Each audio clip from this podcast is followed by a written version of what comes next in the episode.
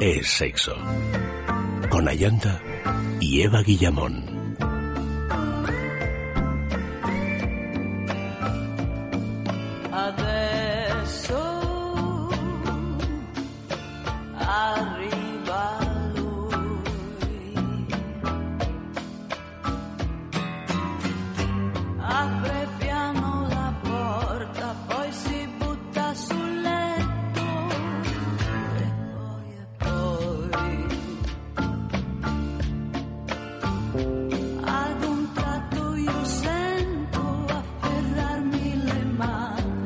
Buenas noches, queridos amigos. Continuamos con Es Sexo y como hemos anunciado en tiempo extra, esta noche la filosofía de la sexualidad tántrica. Nuestras direcciones de contacto sexo arroba es radio punto fm, el Facebook es sexo y el Twitter arroba es sexo radio. El Tantra es una antigua tradición hindú y se puede definir como un camino de sanación integral del ser humano que abarca los aspectos físico, emocional, mental y espiritual. A través de la práctica tántrica accedemos a un nivel de conciencia más elevado que aumenta nuestra sensibilidad y la capacidad de abrir el corazón para conectar con todo lo que nos rodea. Una de las vías para acceder a este estado de conciencia puede ser la sexualidad.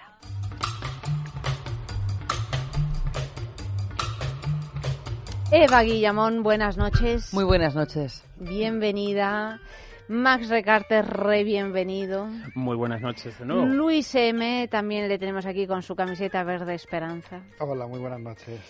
Y, tenemos aquí, bueno, pues eh, aparte del equipo de la juguetería, ¿verdad? Esa tienda que está en Madrid, dos tiendas, una en la travesía de San Mateo número 12 y otra en la calle del Pez número 13, tienda nueva, fabulosa. Pasaros a verla porque vais a, alucinar verdaderamente con todo lo que por allí se, se, ofrece. Y también una tienda en San Sebastián, Donostia, en la calle Usandizaga, número 5. No olvidéis, la juguetería. Deciros también que tenemos el 10% de descuento para todos los oyentes de sexo que hagan sus compras online.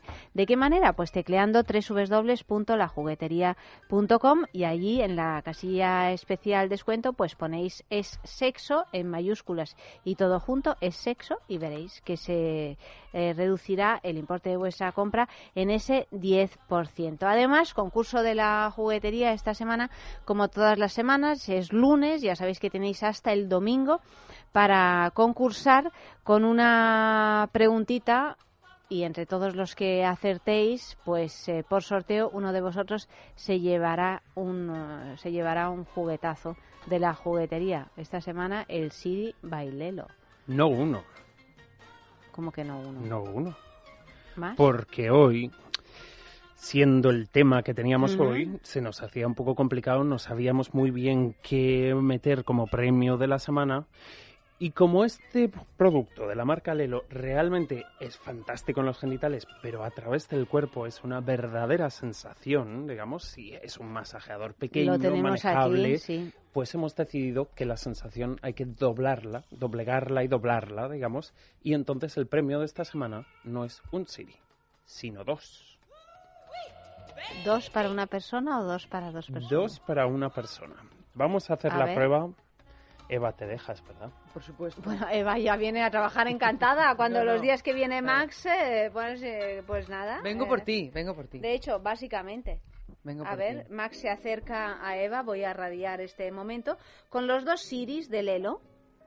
Ay, que se- ay, Y entonces, ay, le va a hacer un masajito en la espalda. ¿Qué vas a hacer? Le- ay, eh, qué barbaridad. Bueno, bueno, tiene los dos eh, juguetitos y est- los está pasando por su columna No sé si vertebral. quitarme el sujetador y todo, fíjate Sí, pues no, no lo hagas, ¿no?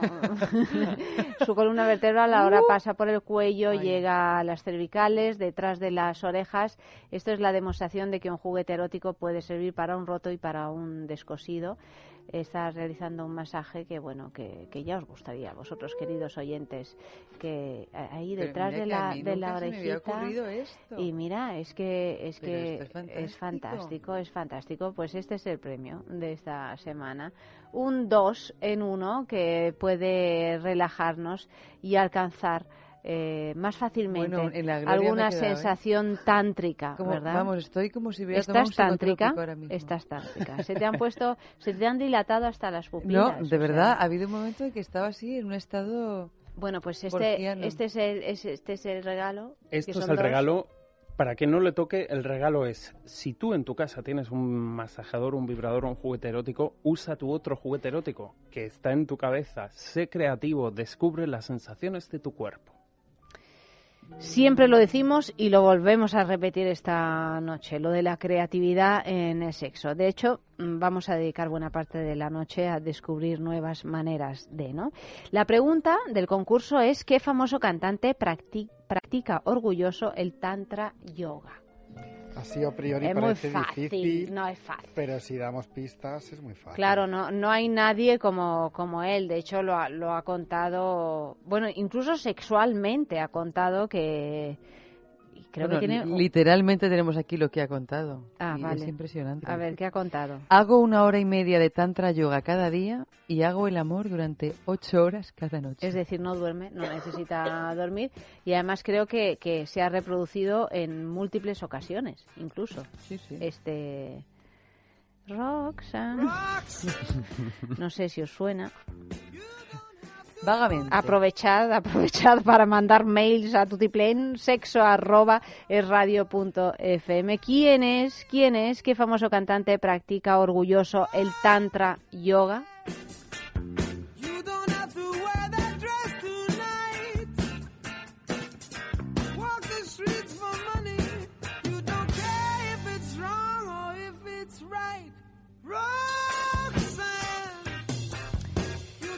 Pues eh, cuéntame tu secreto, es el tema de esta noche. Enviad mensajes porque también tenemos premio, después lo contamos.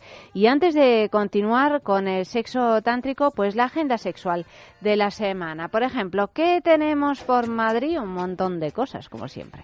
Pues el próximo jueves, 19 de junio, la Facultad del Sexo Charlie Privé celebrará desde las 10 de la mañana hasta las 10 de la noche la fiesta despedida de fin de curso. Como último examen será un concurso de comiditas para él y para ella, Entre comillas. teniendo ganador y ganadora de un premio sorpresa. Se ruega, eso sí, asistir con uniformes de colegiales limpios y sin corridas. Barcelona.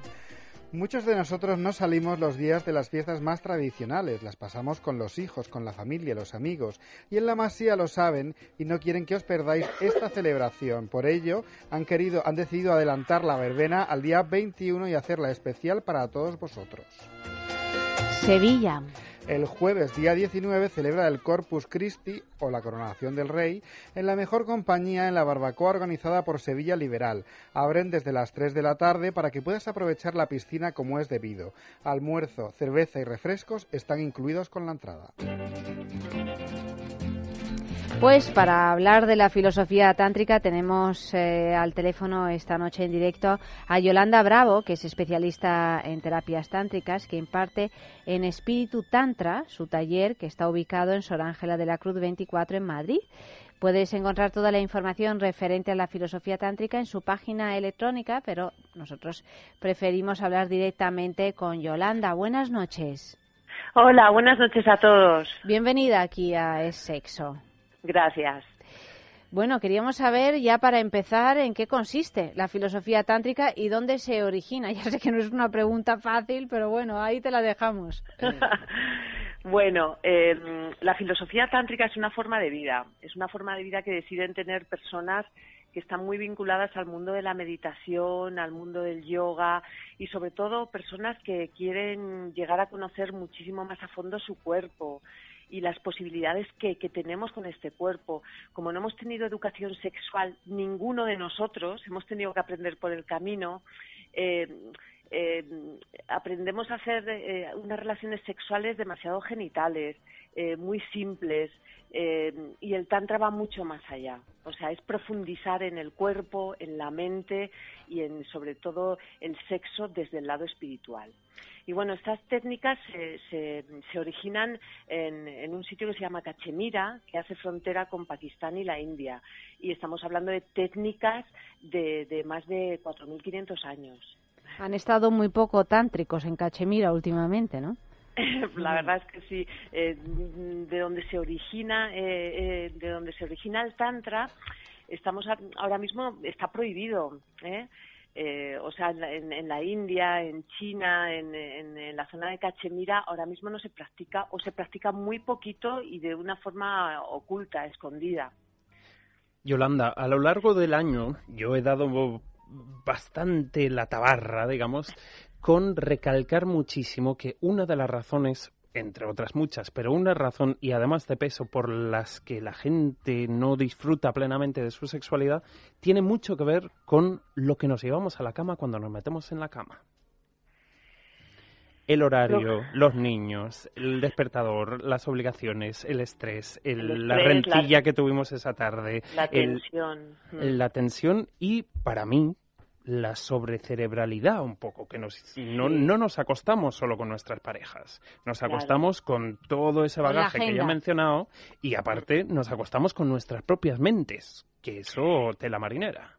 Claro, hombre, yo cuando hago talleres con parejas, lo primero que les digo, digo, vamos a ver, ¿queréis hacer sexo de calidad? Digo, pues igual es preferible que hagáis menos sexo, que no os obliguéis a ese a ese sexo de fin de semana que es demasiado genital, que lo hacéis con tensión, con estrés, dolores de espalda, cuando los niños los dejáis con, con, con vuestro padre rápido un sexo además rápido y demasiado genital. Yo les aconsejo a que hagan quizá menos sexo, pero de más calidad. O sea, no tienen por qué hacer sexo una vez a la semana o dos. Se puede hacer una vez al mes, pero yo qué sé, yéndose un fin de semana a un spa donde te van a quitar esos dolores musculares y vas a estar durante toda una tarde o toda una noche o todo un día realizando. Además, para nosotros los tántricos el sexo no es llegar a lo genital, es la- eh, mirarse, acariciarse, eh, soplarse, eh, hacer rituales con frutas, con vinos, o sea, estar comiendo y bebiendo. Para nosotros el sexo va más allá de nuestros genitales. Entonces hay que, que realizarlo cuando se tiene tiempo. Y aquí en el mundo en el que vivimos, mm, tiempo poco. Y encima con dolores musculares, con hijos, etcétera.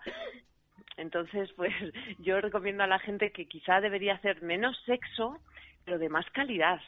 Mm, Vamos, esa es, esa es nuestra opinión.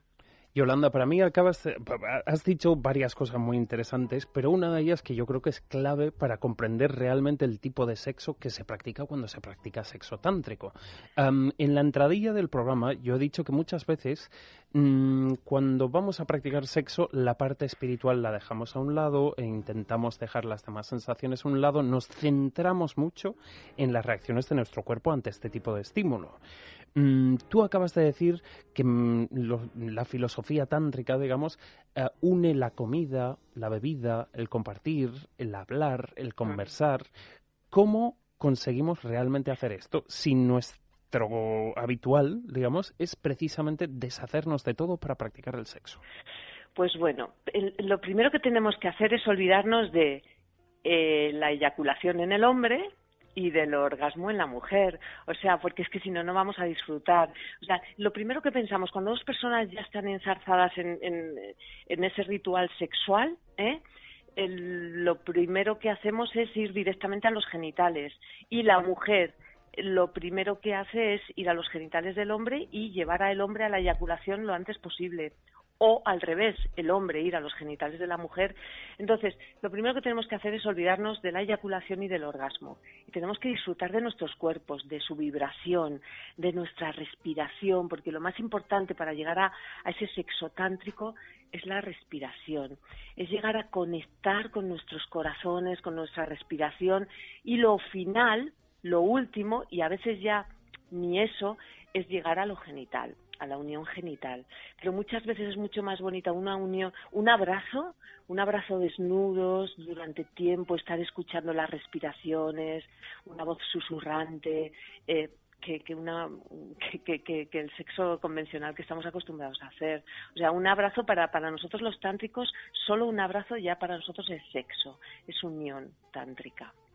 Entonces nos tenemos que olvidar de del orgasmo. Si llega, fantástico, pero es que en nuestra mente está eso.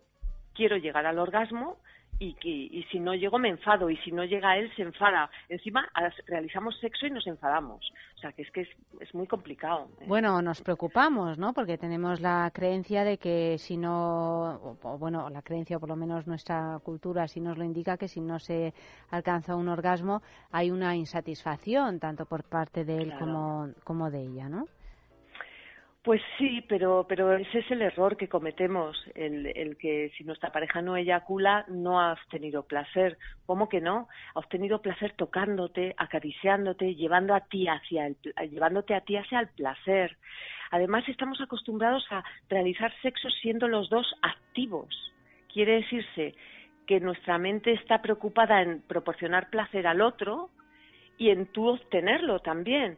Entonces es mucho más complicado que si de vez en cuando nos dejamos, eh, o sea, somos pasivos, es decir, un cuerpo se abandona al placer mientras el otro, el otro se lo proporciona. Eso es, un, eh, es eh, eh, lo que no se suele hacer y lo que deberíamos hacer a veces abandonarnos. El placer se va a multiplicar y todo va a ser muchísimo más sensorial. Eh, vamos a, a poder eh, disfrutar de los orgasmos corporales, de los orgasmos de cuerpo entero, que tienen que ver con nuestra piel. ¿eh? Entonces nos tenemos que, que, que- que abandonar a veces y no ser siempre activos, mm, ser pasivos también. Claro, lo que pasa es Eso uno de que los esta- secretos del este tipo de la sexualidad tántrica propone algo que, que por lo pronto aquí eh, siempre eh, se recomienda lo contrario, ¿no? Es decir, tener eh, la atención hacia el otro para, para proporcionar placer tanto al otro como a ti mismo, sobre todo las mujeres, ¿no? Que siempre han sido un poco las que las que han sufrido eh, bueno pues el, el sujeto pasivo no eh, o sea el sujeto que no existía en realidad ¿no? Claro, claro. entonces ha habido una reivindicación también de ese tipo no por lo tanto mm, se han convertido los dos en activos al- a la vez Claro. Claro, pero bueno, o sea, yo en ningún momento no me gustaría que malinterpretarais mis palabras. Quiero decir que el sexo convencional sea malo, todo lo contrario, está muy bien, pero lo que hay que hacer es ampliar un poquito conocimientos y de vez en cuando hacer rituales que no solo tengan que ver con, lo genital, sino que tengan que ver, como he dicho antes, con la comida, con las flores, con las frutas. Nosotros damos masajes con frutas, con flor, con rituales de flores, con aromas, o sea, eh, el tantra tiene que ver con, el- con, con- con todo lo sensorial, con, despertar todos nuestros sentidos. Y cuando hacemos ese sexo convencional, parece que solo hay un sentido que está despierto, el resto como que lo cerramos. ¿eh? Entonces, eh, yo, yo animo a todos a que prueben cosas nuevas. Además, la mayor parte de las parejas que vienen a nuestros talleres vienen un poco aburridos de ese sexo convencional. No saben lo que hacer, o sea, como que se cierra su creatividad. Nosotros les abrimos un mundo de aromas, de sabores, de, de- les, les enseñamos a tocarse de otra forma, a sentirse, a abrazarse. Y la clave de todo esto os puedo asegurar que está en, en algo muy sencillo y es aprender a respirar. Y todo esto que dices. Yolanda, es aplicable a parejas de indistinto sexo, ¿no? No estás hablando solo de parejas heterosexuales, porque yo recuerdo en algunas lecturas del Tantra cómo, cómo se especificaban determinadas prácticas en función de qué géneros eh, poblaran la pareja, ¿no? Cómo era la combinación hombre-hombre, hombre-mujer, mujer-mujer. Hombre, es que hay que tener en cuenta que, eh, bueno, nosotros trabajamos con, con parejas heterosexuales, bis- bisexuales y gays, ¿eh? Pero sí que tienes razón que la energía del hombre y de- la energía de la mujer van a diferentes velocidades. Los hombres tienen toda su energía sexual concentrada en el pene, con lo cual nosotros enseñamos a los hombres a hacer unas respiraciones muy concretas para poder repartir esa energía sexual al resto del cuerpo y retrasar la eyaculación para que la pareja pueda disfrutar más tiempo porque el problema, bueno, digo problema, por favor, entre comillas, ¿eh? Eh, nos vienen muchísimos hombres eh, que quieren aprender a, retrasar esa eyaculación porque eyaculan muy rápido con su pareja y no la no tiene placer la pareja, o sea, la pareja no tiene su orgasmo. Entonces nosotros ayudamos a, retrasar esa eyaculación y es la respiración la que la que consigue repartir esa energía sexual del hombre hacia el resto del cuerpo. Y con respecto a la mujer, las mujeres no tenemos energía sexual en nuestra vulva, en nuestra vagina. Somos pura energía sexual. eh, la, tenemos en los brazos, en las piernas.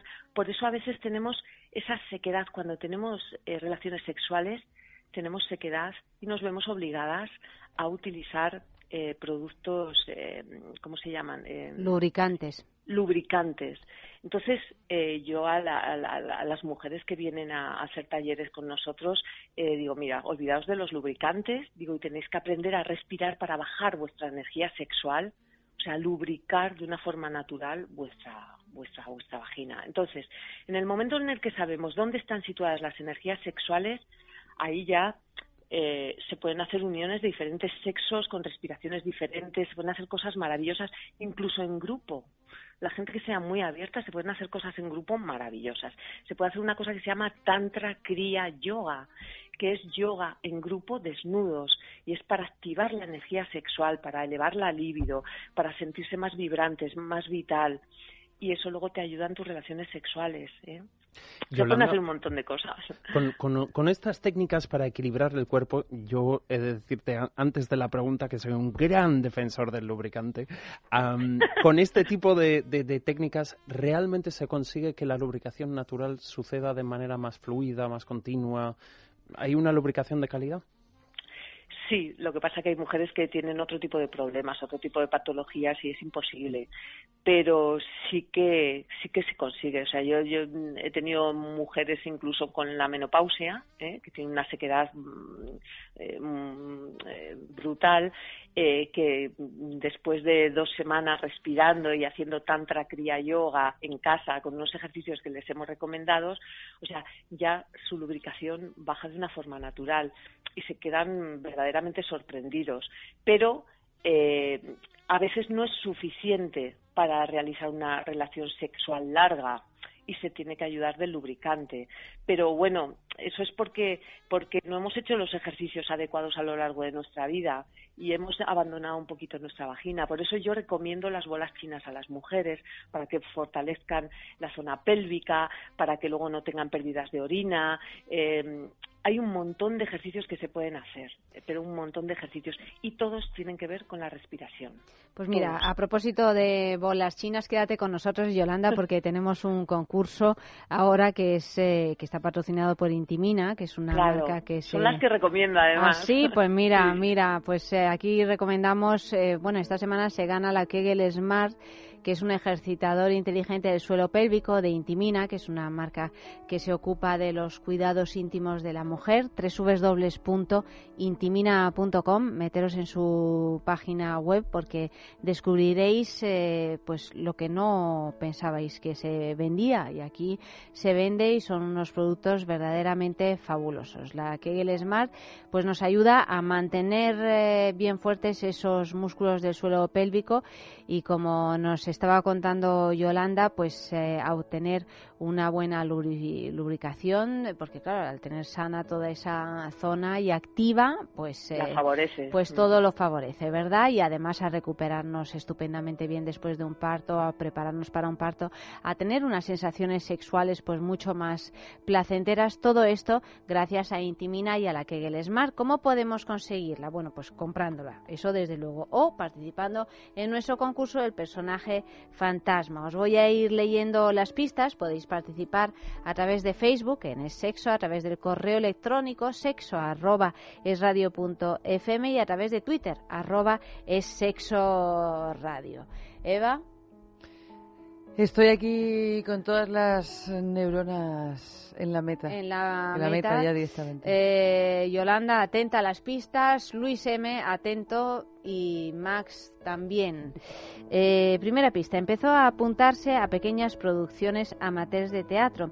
Para realizar su deseo de convertirse en actriz, se matriculó en la RESAD, en Madrid, donde se graduó en arte dramático. Ya, ahí ya, bueno, os la he encuadrado, ¿eh? Totalmente. Es mujer y es actriz. Y española. Y es No, española. claro. Y relativamente reciente. y relativamente reciente. O sea, ahí tenéis muchos datos esta noche. Segunda pista. Tras más de cinco años actuando en multitud de funciones, inició su paso por la serie que le aportaría Ya sé quién más. Yo también. ¿Con Yo qué- no. siempre. mira, Yolanda, Como la gasolinera. Menos Ya. mal que estás tú, Max, de verdad. O sea, Tiene el nombre de gasolinera. ¿Cómo de Las gasolina? iniciales ¿Por qué? de ah, expendedor de gasolina. BP. Yes. Mm, No, yo- Luis no la que yo había decía que tú, pensado, tú no. quién habías pensado. C- CL o CHL. Es, es- ¿Quién es? A ver, dilo. La que yo digo. Sí. Charo López, como he dicho la televisión. No. Uy, pero Charo López cuando se la actriz, la no, Resar, no existía la todavía era un proyecto muy Y además futuro. Charo López es una, un- empezó de una manera absolutamente autodidacta. Claro, pero yo por eso he pensado, digo, a lo mejor ella hizo cositas de teatro y luego se matriculó. No, señor. Bueno, mm, como siempre, Eva lo ha acertado. La, la eliminamos a Eva Pedia. A la, a la vete ya. Eh, seguimos. Tras más de cinco años actuando en multitud de funciones, inició su paso por la serie que le aportaría más fama, donde interpretó a una peluquera insegura, pero a su vez afectiva y racional. Que se llamaba Carlota. Eso yo no me acuerdo hasta ese punto. Carlota.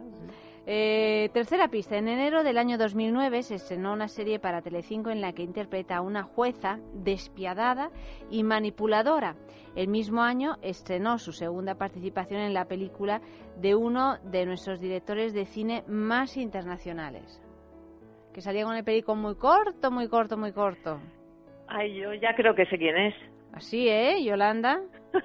Tú di Creo, con qué ¿eh? letrita empieza. Por B. Exactamente. También dobló la película de animación Buscando a Nemo, con gran éxito, porque además parece ser que fue, la felicitaron de Walt Disney porque fue de los mejores doblajes que se habían hecho de esa película en, en el extranjero. ¿Sigues sin saberlo, Max?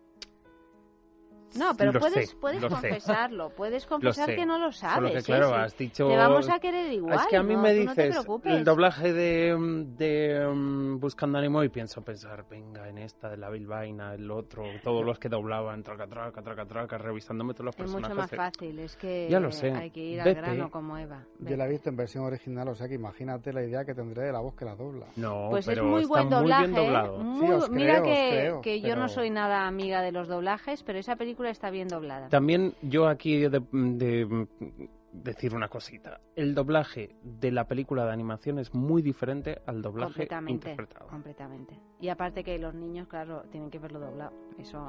Bueno, hoy en día igual no, ¿eh? Hoy en día hay más niños que a se todos entera. los niños bilingües, ¿verdad? Con ese plan de estudios tan fantástico que han hecho, Que son que ya salen que ya no saben hablar ni en castellano, yo Salen creo. bilingües Bueno, en fin, directamente. me voy a callar.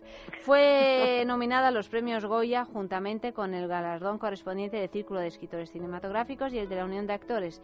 De estos tres, finalmente solo obtuvo el de la Unión de Actores. Bueno, grandísima actriz, creo que en mi opinión es una de las mejores actrices que hay en el momento y suena así.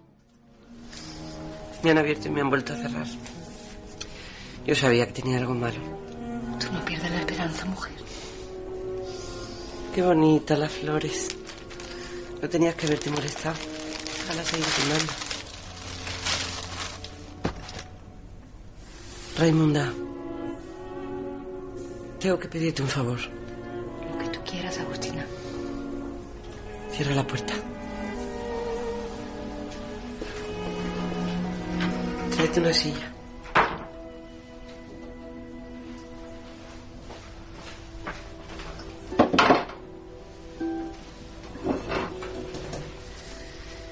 Yo voy a durar poco tiempo.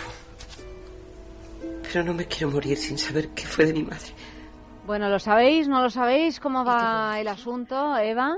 ¿Encarnación lo ha adivinado ya en Facebook o cómo, o cómo está la cosa? Estoy desesperada porque han cambiado la conformación de la página de Facebook. Mira, si ya lo odiaba, ahora ya es que no se entiende nada. Por ejemplo, por aquí lo ha adivinado Eva Carbonell. Buenas noches, Eva Carbonell. Eh, y también eh, Toñi lo ha adivinado. Bueno, pues no te sé decir porque no, Porque no consigues ver... no eh, consigo ver lo que tengo que ver. No consigues ver lo que tengo que ver, pues nada. ya- Lea, por Dios. Ya te lo digo yo. Rocker lo ha adivinado, Ismael Escribano lo ha adivinado en Facebook, Encarnación lo ha adivinado. Bueno, pues todos vosotros entráis en el sorteo de ese, de ese premio, que lo sabremos quién se lleva el premio, pues el viernes. en Mira, la lo han averiguado. Rocker, Ismael, Encarnación. Sí, sí, lo acabo de decir. Ah, ¿lo has dicho? Sí. Es que estaba tan, Estaba abducida intentando, intentando averiguar. la nueva página de, de, Facebook. Bueno, pues todos vosotros participáis en el sorteo de la que es más de Intimine. Sabremos el ganador, como siempre, los viernes en Es la Mañana de Federico, entre las diez y media y las once de la mañana. Blanca Portillo es el personaje fantasma de esta noche. Noticiero ardiente. Demanda a un hospital por provocar su divorcio. Hasta 114.488 euros asciende la demanda que un canadiense ha interpuesto a un hospital de Montreal. En el verano de 2011, el individuo mantenía relaciones sexuales con su mujer cuando se lesionó el pene. Diagnosticado de un traumatismo menor, no fue operado, pero ante la imposibilidad de mantener relaciones en las semanas siguientes, acudió a una nueva consulta médica donde le dijeron que tenía el pene fracturado. La intervención quirúrgica le ha dejado una cicatriz permanente y un tamaño de dos centímetros y medio, que parece ser el motivo por el que su esposa le pidió, le pidió el divorcio y motivo principal de la demanda. Tusquets publica una novela corta erótica de David Miklos. El escritor estadounidense David Miklos refleja en su nuevo libro, Dorada, un mundo donde la fertilidad funciona como un, como un opuesto del deseo sin límites. La fantasía es un chispazo en el comportamiento de los hombres, afirma el escritor de San Antonio, en Texas. Este mecanismo revelador del instinto en el pensamiento es arteria vital de Dorada, una ciudad sin recato donde la ternura es el otro lado de la lujuria y la fertilidad funciona como un opuesto del deseo sin límites. Dorada es también el nombre de una mujer de escándalo, cuya belleza es como una flor carnívora al, acecho de los hombres. Y Dorada es asimismo el título de la novela corta más reciente de David Miklos, la segunda que publica en la colección de letras eróticas La Sonrisa Vertical. La culpa de lo de la roja la tiene Shakira. ¿Será la falta de sexo la responsable del pésimo resultado de la Roja en su primer partido en el Mundial? Podría ser si nos atenemos a las declaraciones de la cantante colombiana que aseguraba no querer ser una distracción para Gerard Piqué en el Mundial, prometiendo guardar las distancias. Hay que respetar lo que se llama una concentración, porque si no sería una desconcentración. Así lo aseguraba en una entrevista con la periodista María Celeste Arrarás en el programa Al Rojo Vivo de la televisión latinoamericana Telemundo. ¿Será eso lo que le falta a la selección española? ¿Un poco más de actividad sexual? Piensa en el placer, En el tuyo. en el nuestro, Piensa en el poder de los sentidos. en sentir al máximo. Contigo. Piensa en algo discreto, muy suave, muy íntimo. En algo bello y muy excitante. Y ahora no pienses, siéntelo. Siéntelo. Objetos de placer exquisito. Bailelo. Intimina, la primera marca dedicada exclusivamente al cuidado íntimo femenino en cada una de las etapas de nuestra vida, quiere cuidarnos en uno de nuestros momentos más delicados, la menstruación. Con su copa menstrual Lily Cap ofrece la mejor alternativa a los tampones y compresas. Sin alergias, sin irritación y sin sequedad, Intimina te proporciona gracias a Lily Cap todo lo que necesitas para un periodo cómodo, seguridad e higiene. Prepárate para experimentar un antes y un después en tu menstruación. Lily Cap. ¿Te apuntas al cambio? ¿No eres capaz de dormir? ¿Te levantas todos los días cansado? Dormax es un complemento alimenticio natural que combate el insomnio desde su causa, eficaz contra el estrés y la ansiedad. Dormax es nuestro mejor aliado para conseguir el descanso que todos nos merecemos y necesitamos, porque hablar de un sueño de calidad es hablar de Dormax. Dormax, de Laboratorios Acta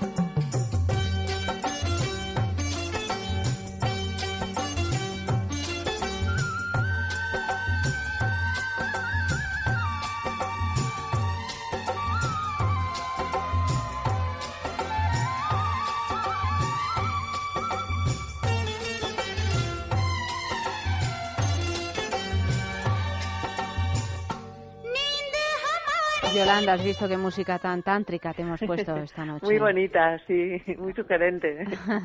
Mira, tenemos, hemos hecho nuestra encuesta por la calle, lo titulamos Sexo en la calle, este espacio, y hemos preguntado lo siguiente, tú escúchalo que luego lo, comentamos, eh, lo, lo comentamos. Muy bien. Les hemos preguntado, ¿han conocido a alguien en un chat que les propone una cita donde les van a hacer sexo tántrico y les, asegu- y les aseguran que les va a hacer alucinar? Les hemos preguntado qué esperan de la cita, qué creen que les van a hacer.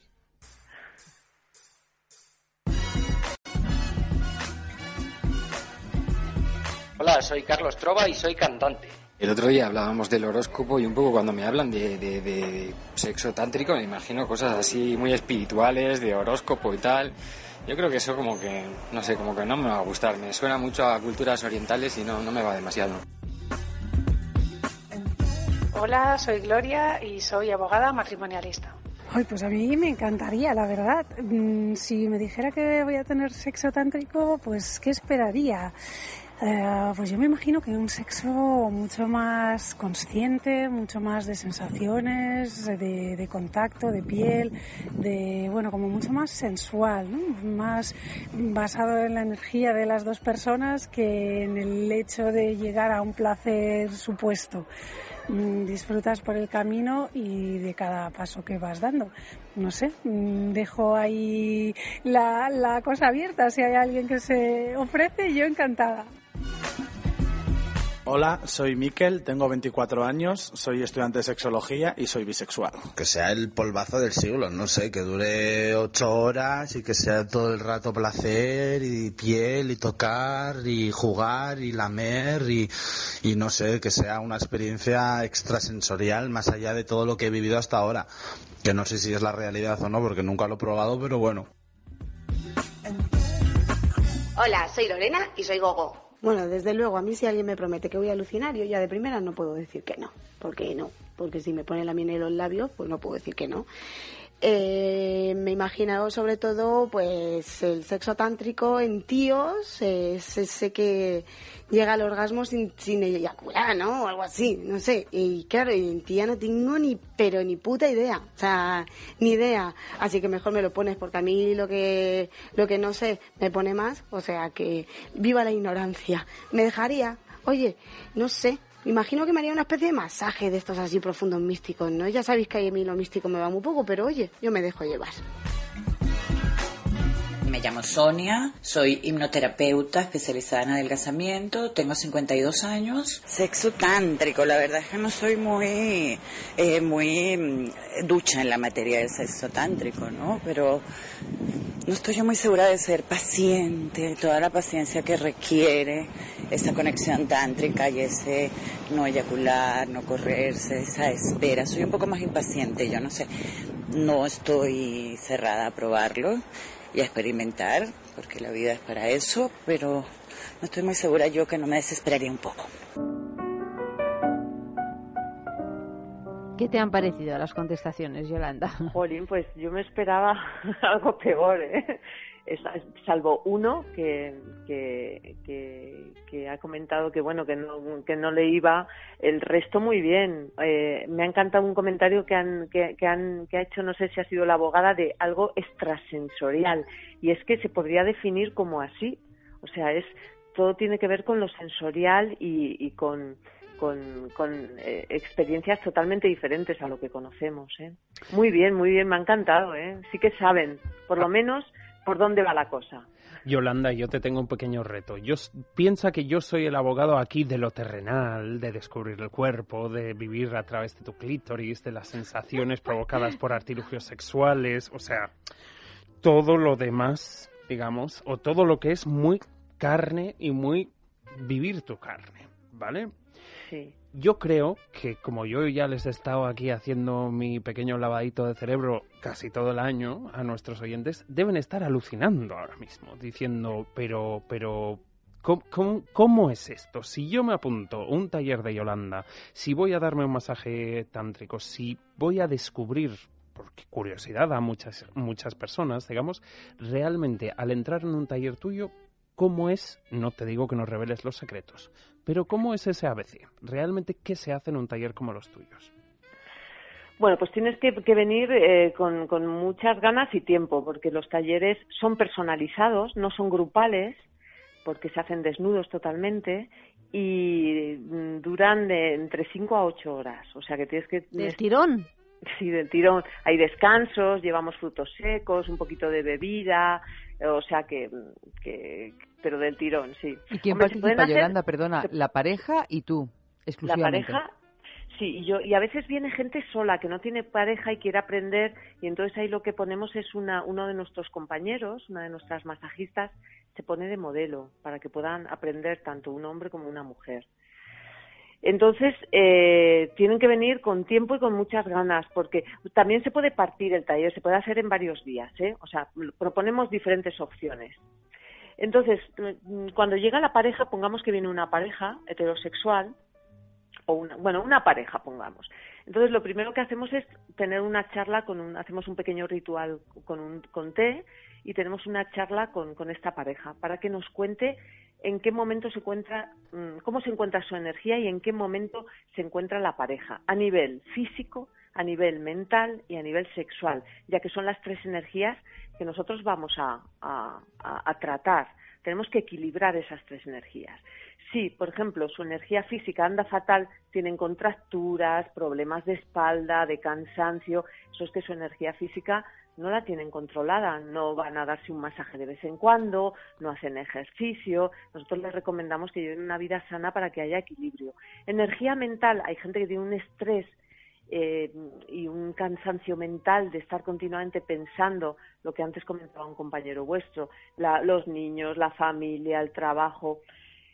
Yo recomiendo que hagan un poquito de yoga, de pilates, de meditación, que es muy fácil. Entonces nosotros, eh, primero, y luego su energía física, en qué momento se encuentra la pareja. Pues te pueden decir, pues estamos aburridos, ya no sabemos qué hacer, la libido la tenemos baja, mm, eh, yo ya no consigo eh, tener los orgasmos que tenía antes. Nos cuentan un poquito y nosotros tanteamos cómo está la pareja. Entonces, dependiendo de cómo se encuentre la pareja, el taller lo dirigimos hacia una dirección o hacia otra.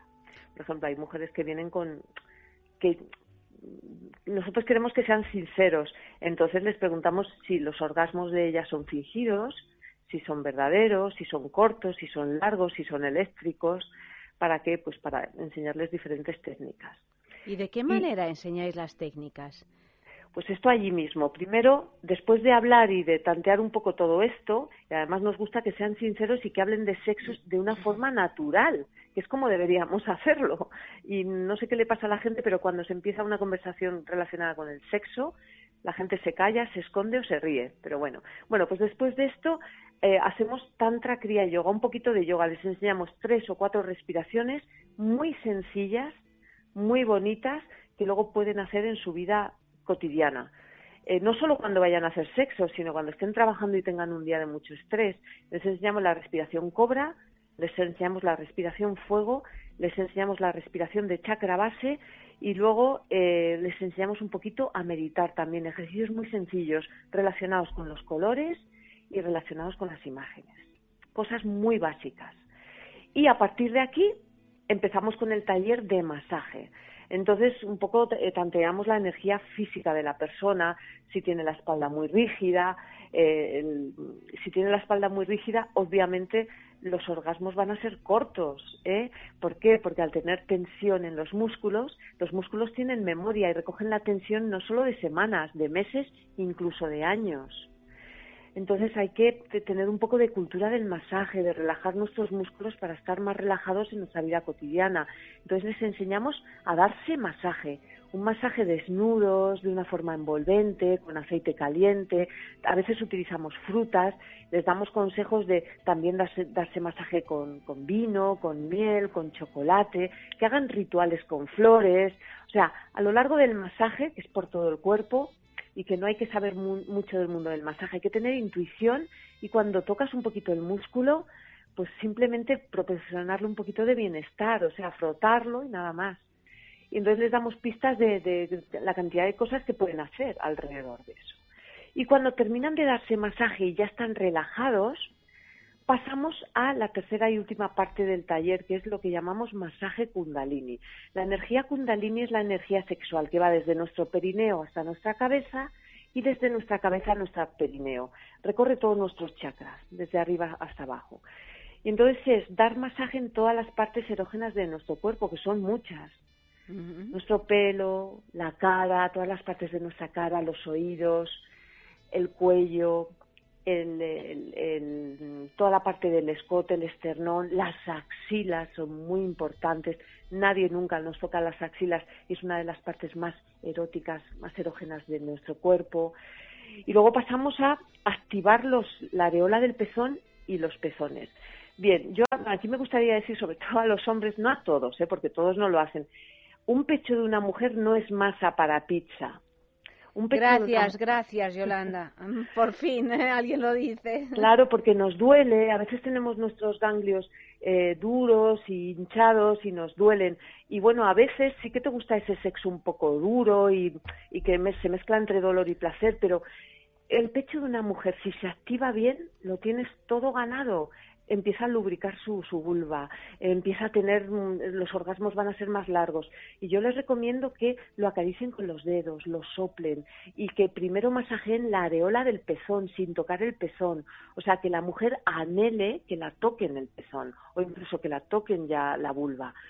Y, y son soplidos, caricias, la pueden echar vino, miel, chocolate, pueden lamerlo de una forma muy suave y mordisquearlo siempre y cuando haya control y sea muy, muy delicado, porque a veces te pegan unos mordiscos que tampoco es chorizo de canti, de- bueno, mm, en fin, eh, que no hagan daño, no hay que hacer daño. El placer no es dolor. A veces sí que hay un poquito de sexo, como os he dicho, que, que eh, pues es un poquito más duro, que está bien, ¿eh? pero la mayor parte de las veces hay que hacerlo con mucha delicadeza. Si se activa bien la areola del pezón y el pezón, ya lo tenemos todo ganado. La vulva va a estar abierta, jugosa, va a estar ligeramente hinchada y preparada pues para que la acaricien. Y aquí luego eh, enseñamos a dar masaje con la yema de los dedos eh, en labios externos, labios internos, clítoris con capucha y sin capucha. Muchísimos hombres, no digo todos, pero muchos hombres no saben dónde está el clítoris. Tocan ahí en una zona que, que tal y lo único que hacen es irritárnoslo. El clítoris es una zona muy sensible, es como el glande del hombre. Entonces hay que acariciarlo y siempre con mucho o lubricante o aceite, porque si no se irrita y ya el placer se convierte en dolor. Y luego al día siguiente tenemos la vulva hinchada y no queremos más sexo. Pero, Yolanda, ¿y este masaje Kundalini se, Sí. se realiza con la pareja y otra y una y la persona que imparte el taller? Sí. Y La- no, el, el el monitor que imparte el taller primero eh, le hace la práctica y la, la- la pareja lo está viendo y luego la pareja lo practica. Pero ¿y cómo hace la práctica? ¿Hace la práctica con el caso de un masaje de clítoris con la mujer de la pareja o...? Exactamente. ¿Y no les da corte? O Eh, sea, de ¿cómo lo- abordáis? de- Este es un tema importante, ¿no? Que... Pues es un tema importante porque yo cuando llaman les digo tenéis que estar desnudos y tenéis que estar con una persona desconocida, que puede ser un monitor o una monitora, eso lo deciden ellos. Y vienen bastante abiertos porque quieren tener la experiencia y además yo les animo por teléfono a decir, a ver, eh, que estéis desnudos con otra persona desconocida y que os vaya a tocar vuestros genitales, que vea vuestros cuerpos, que os sienta, eh, es muy importante para eliminar bloqueos, pudores y para avanzar, para avanzar hacia nosotros, vamos a ver nuestro cuerpo, es lo menos interesante que tenemos, lo, lo más interesante es nuestra mente y nuestro corazón. El cuerpo solo es carne, es la carcasa, por Dios, a ver cuándo nos damos cuenta de que un cuerpo desnudo y de que te toque otra persona con todo el respeto del mundo no va más allá, o sea, es- yo sé que es complicado, todos los que me estáis oyendo, pero vienen muchas parejas y se van con una experiencia muy bonita. Luego nos escriben unos correos diciendo, hemos avanzado, ya no somos pudorosos, no nos importa estar desnudos delante de nuestros niños. Hay un tabú con el tema de la desnudez y de los cuerpos eh, desde hace muchísimos años. Y- Yolanda, yo, yo sí que te quiero decir aquí un, un- un punto que me parece muy importante, porque mm, sí, yo soy el que ha sido tu piedra en el zapato hoy, el del No, lubricante, el del tal, pero yo siempre indico muchísimo a la gente que realmente cuando practican su sexo en pareja es muy importante escuchar. Yo suelo Claro, indicar sobre todo escuchar a la pareja, pero por lo que estás diciendo tú es igualmente importante escuchar a cada uno y a las reacciones de cada uno. Claro. Además, no solo escuchar lo que se, lo, lo, es escuchar al cuerpo, es ver cómo vibra un cuerpo, cómo se mueve. Yo, sobre todo, incido mucho en la vibración. La respiración tiene que ver con la vibración. Y cuando un cuerpo no vibra, es porque está cansado, porque está harto, porque está asqueado e incluso porque está aburrido. ¿Eh? y yo me harto de ver parejas que vienen que- y que me dicen es que estamos aburridos, es que no sabemos qué hacer. Y es que yo creo que falta creatividad y luego falta información y no hemos tenido una educación sexual sana, todo lo contrario, ha sido muy insana.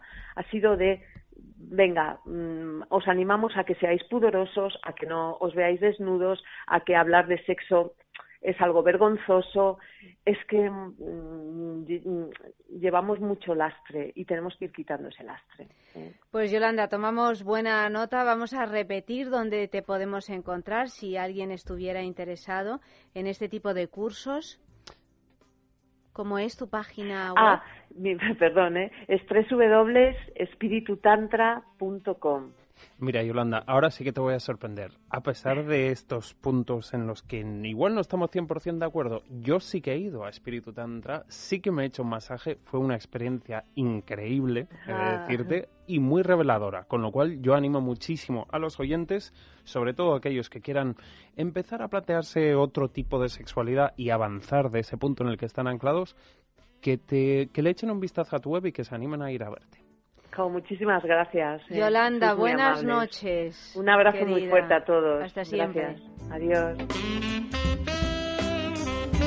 Pues eh, continuamos con nuestro concurso de los mensajes. Cuéntame un secreto, es el tema de esta noche.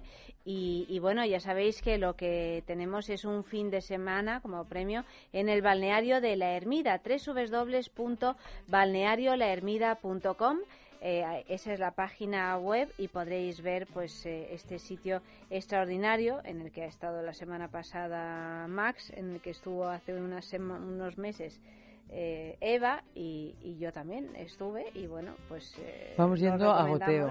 Vamos yendo a goteo y lo recomendamos porque verdaderamente Yo voy cuando maravilla. queráis, ¿eh? no, me espero, no me espero hasta el próximo goteo, me hago la maleta bien Podríamos rápido. ir todos los fines de semana, ¿no? Uf, yo podría ir todas las noches. Pues os proponemos un fin de semana con alojamiento de desayuno y circuito termal incluidos los dos días en el balneario de la Ermida, que está ubicado pues en los picos de Europa, en pleno desfiladero de la Ermida. El tema de esta noche, cuéntame un secreto. Podéis participar a través de sexo@esradio.fm, nuestro correo electrónico, del Twitter, el Facebook y, por ejemplo, Encarnación escribe cuéntame tu secreto bajito al oído mientras me acaricias. Bueno, algo muy sensual, desde luego, lo que escribe Encarnación y muy tántrico, puede llegar a ser muy tántrico esta, esta propuesta. Otro sexo en la calle, el último de esta noche, que hemos preguntado. Les hemos dicho que das con tu amante y te propone un plan sexual diferente al habitual. ¿Cómo reaccionas? ¿Cuán importante es para cada uno de ellos el orgasmo en sus citas íntimas?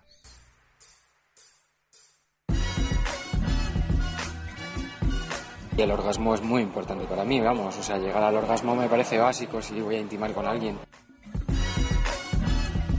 Bueno, si mi amante me dijera que me propone un tipo de sexo diferente para una cita, yo estaría curiosísima por saber qué es lo que me va a ofrecer y reaccionaría muy bien, claro. Yo siempre estoy abierta a aprender y a experimentar cosas nuevas, o sea que me- me pondría muy contenta.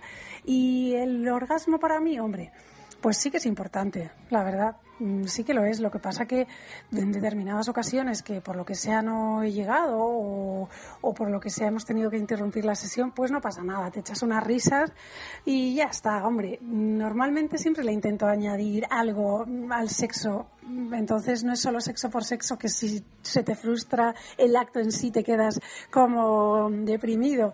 No, le añado humor y trato de, que sea algo más, pues que esa persona me resulte agradable, su conversación y demás, con lo cual, bueno, pues si no hay orgasmo, pues otra vez será.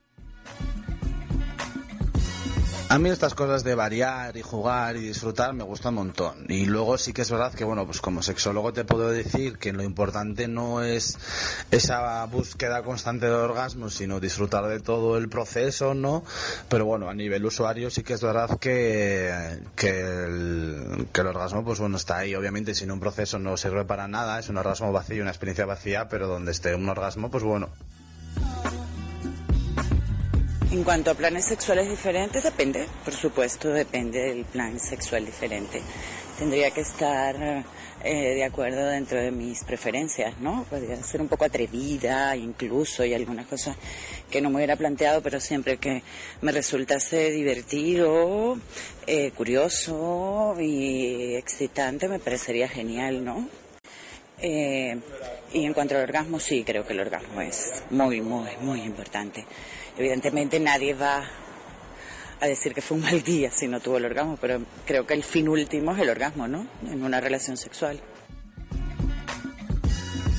A ver, yo lo mismo, si a mí todo lo que sea salir de la rutina me parece genial, pero a mí un kiki sin orgasmo pues eh, es como un plato sin comida, o sea, ¿qué decir? Me voy a quedar con hambre, fijo. Eh, no estoy acostumbrada yo a otro tipo de relaciones, a lo mejor, oye, pues me queda todavía mucho camino por explorar, pero donde esté un buen orgasmo que se quite todo lo demás, ¿qué quieres que te diga? Piensa en el placer. En el tuyo. En el nuestro. Piensa en el poder de los sentidos. En sentir al máximo. Contigo. Piensa en algo discreto, muy suave, muy íntimo. En algo bello y muy excitante. Y ahora no pienses. Siéntelo. Siéntelo. Objetos de placer exquisito. Bailelo.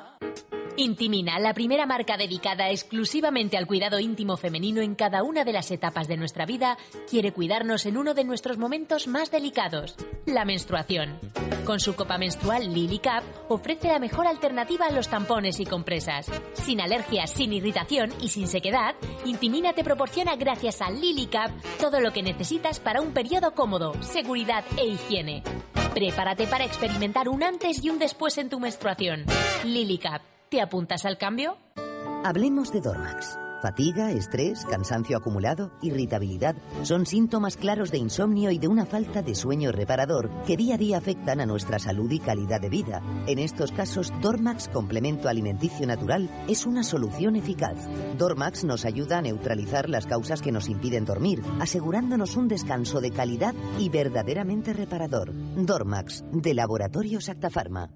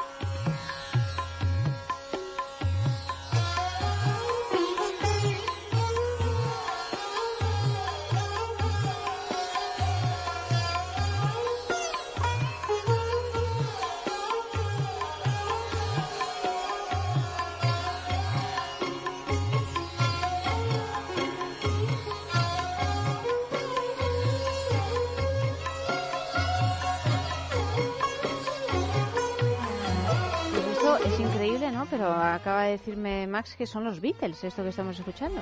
Así es. Pues ¿cómo puede ser? Contadnos un poco más. Yo nunca había escuchado esta canción de los Beatles.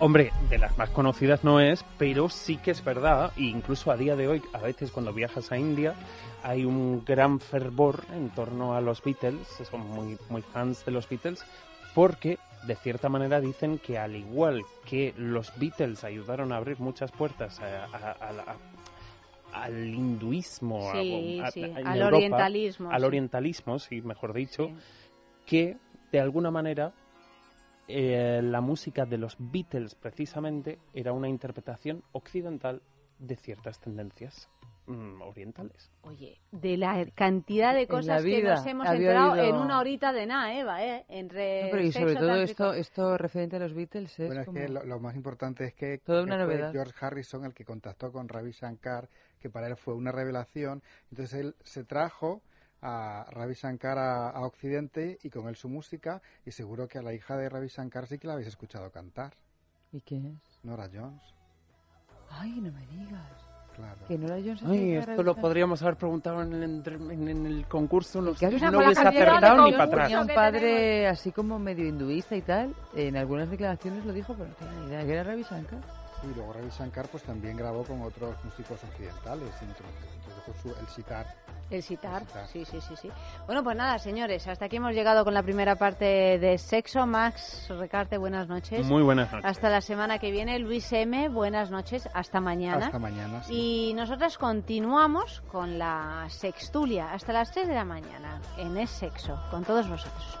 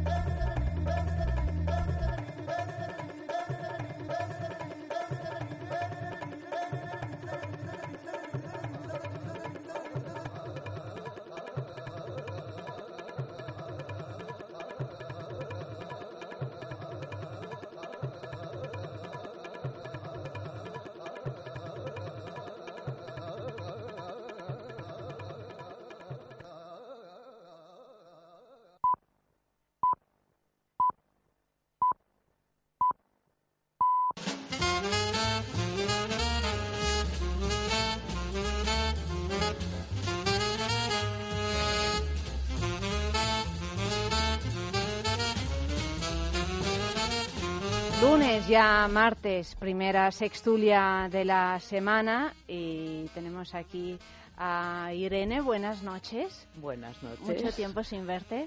Es Y sin oíros. eh, Una alegría enorme tenerte aquí, Irene.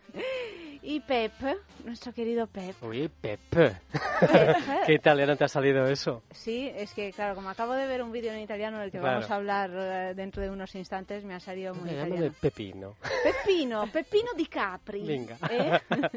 bueno, mira, ya tenemos un, eh, un seudónimo. Eh. Pepino di Capri, muy bien, me gusta, además te, te va bien. Sí? sì. Puoi fare il programma in italiano. No, no, no, no, no, no, no me metas, so- no me metas, no me metas en so esos que follones. tú stai studiando el No, italiano. no estoy estudiando a mano. Yo estoy indignada con Pep porque es de una inteligencia monstruosa y aprende las cosas eh, rapidísimamente. Pero no las muestra. No, las muestra porque es, es verdad. Hasta Irene. que no lo haga bien, ¿no? Es verdad. Es así de discreto, pero me parece indignante porque es uno de esos seres capaces de aprender un idioma en tres meses. Ese tipo de, de humillaciones para mí. Es un egoísta Pero intelectual. además no es verdad. un no es ver- egoísta Pero, Ayanta, no intelectual. es Mira, lo verdad. ha dicho ¿Cómo? perfectamente. Un egoísta intelectual. Ah. Te ha definido Pepino Di Capri, el egoísta intelectual. Pero las dos cosas suenan fatal.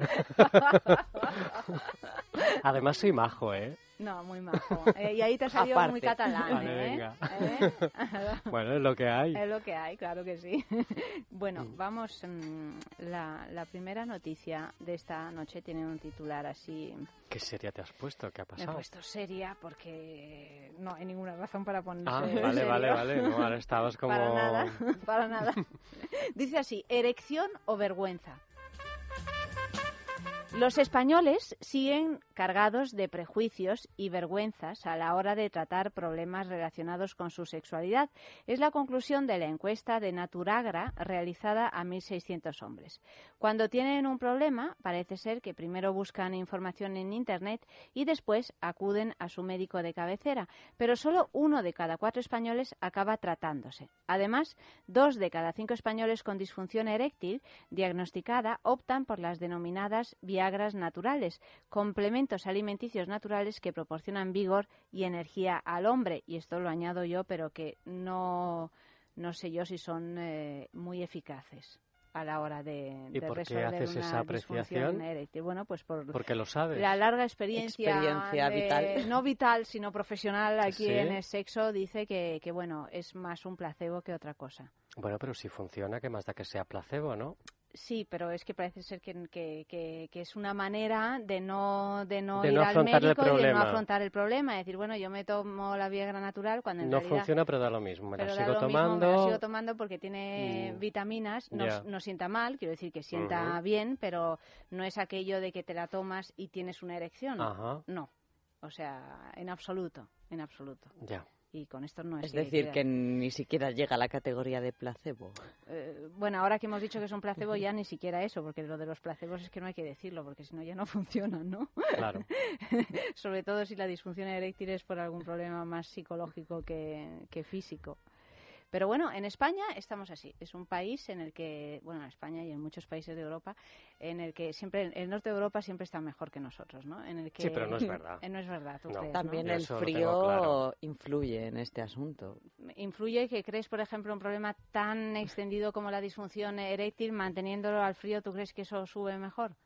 No, no, creo que al contrario. Al contrario, hace que te quedes así como... De todas formas, eso ya es un tema muy trasnochado. Quiero decir, está, estando tan claro, no sé si todos los casos, pero que un altísimo caso de, de, de problemas son solucionables.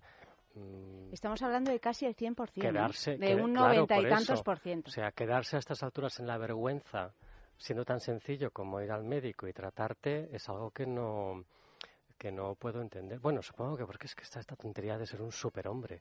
Mm, qué Bueno, pereza. Tontería que no es baladí, ¿eh? Porque los hombres eh, lo, lo tenéis o lo tienen metido en... Yo, como puedes observar, no lo tengo. Bueno, como eres un egoísta intelectual, vas por otro lado. No tiene nada Pero- que ver. No mezclen las cosas.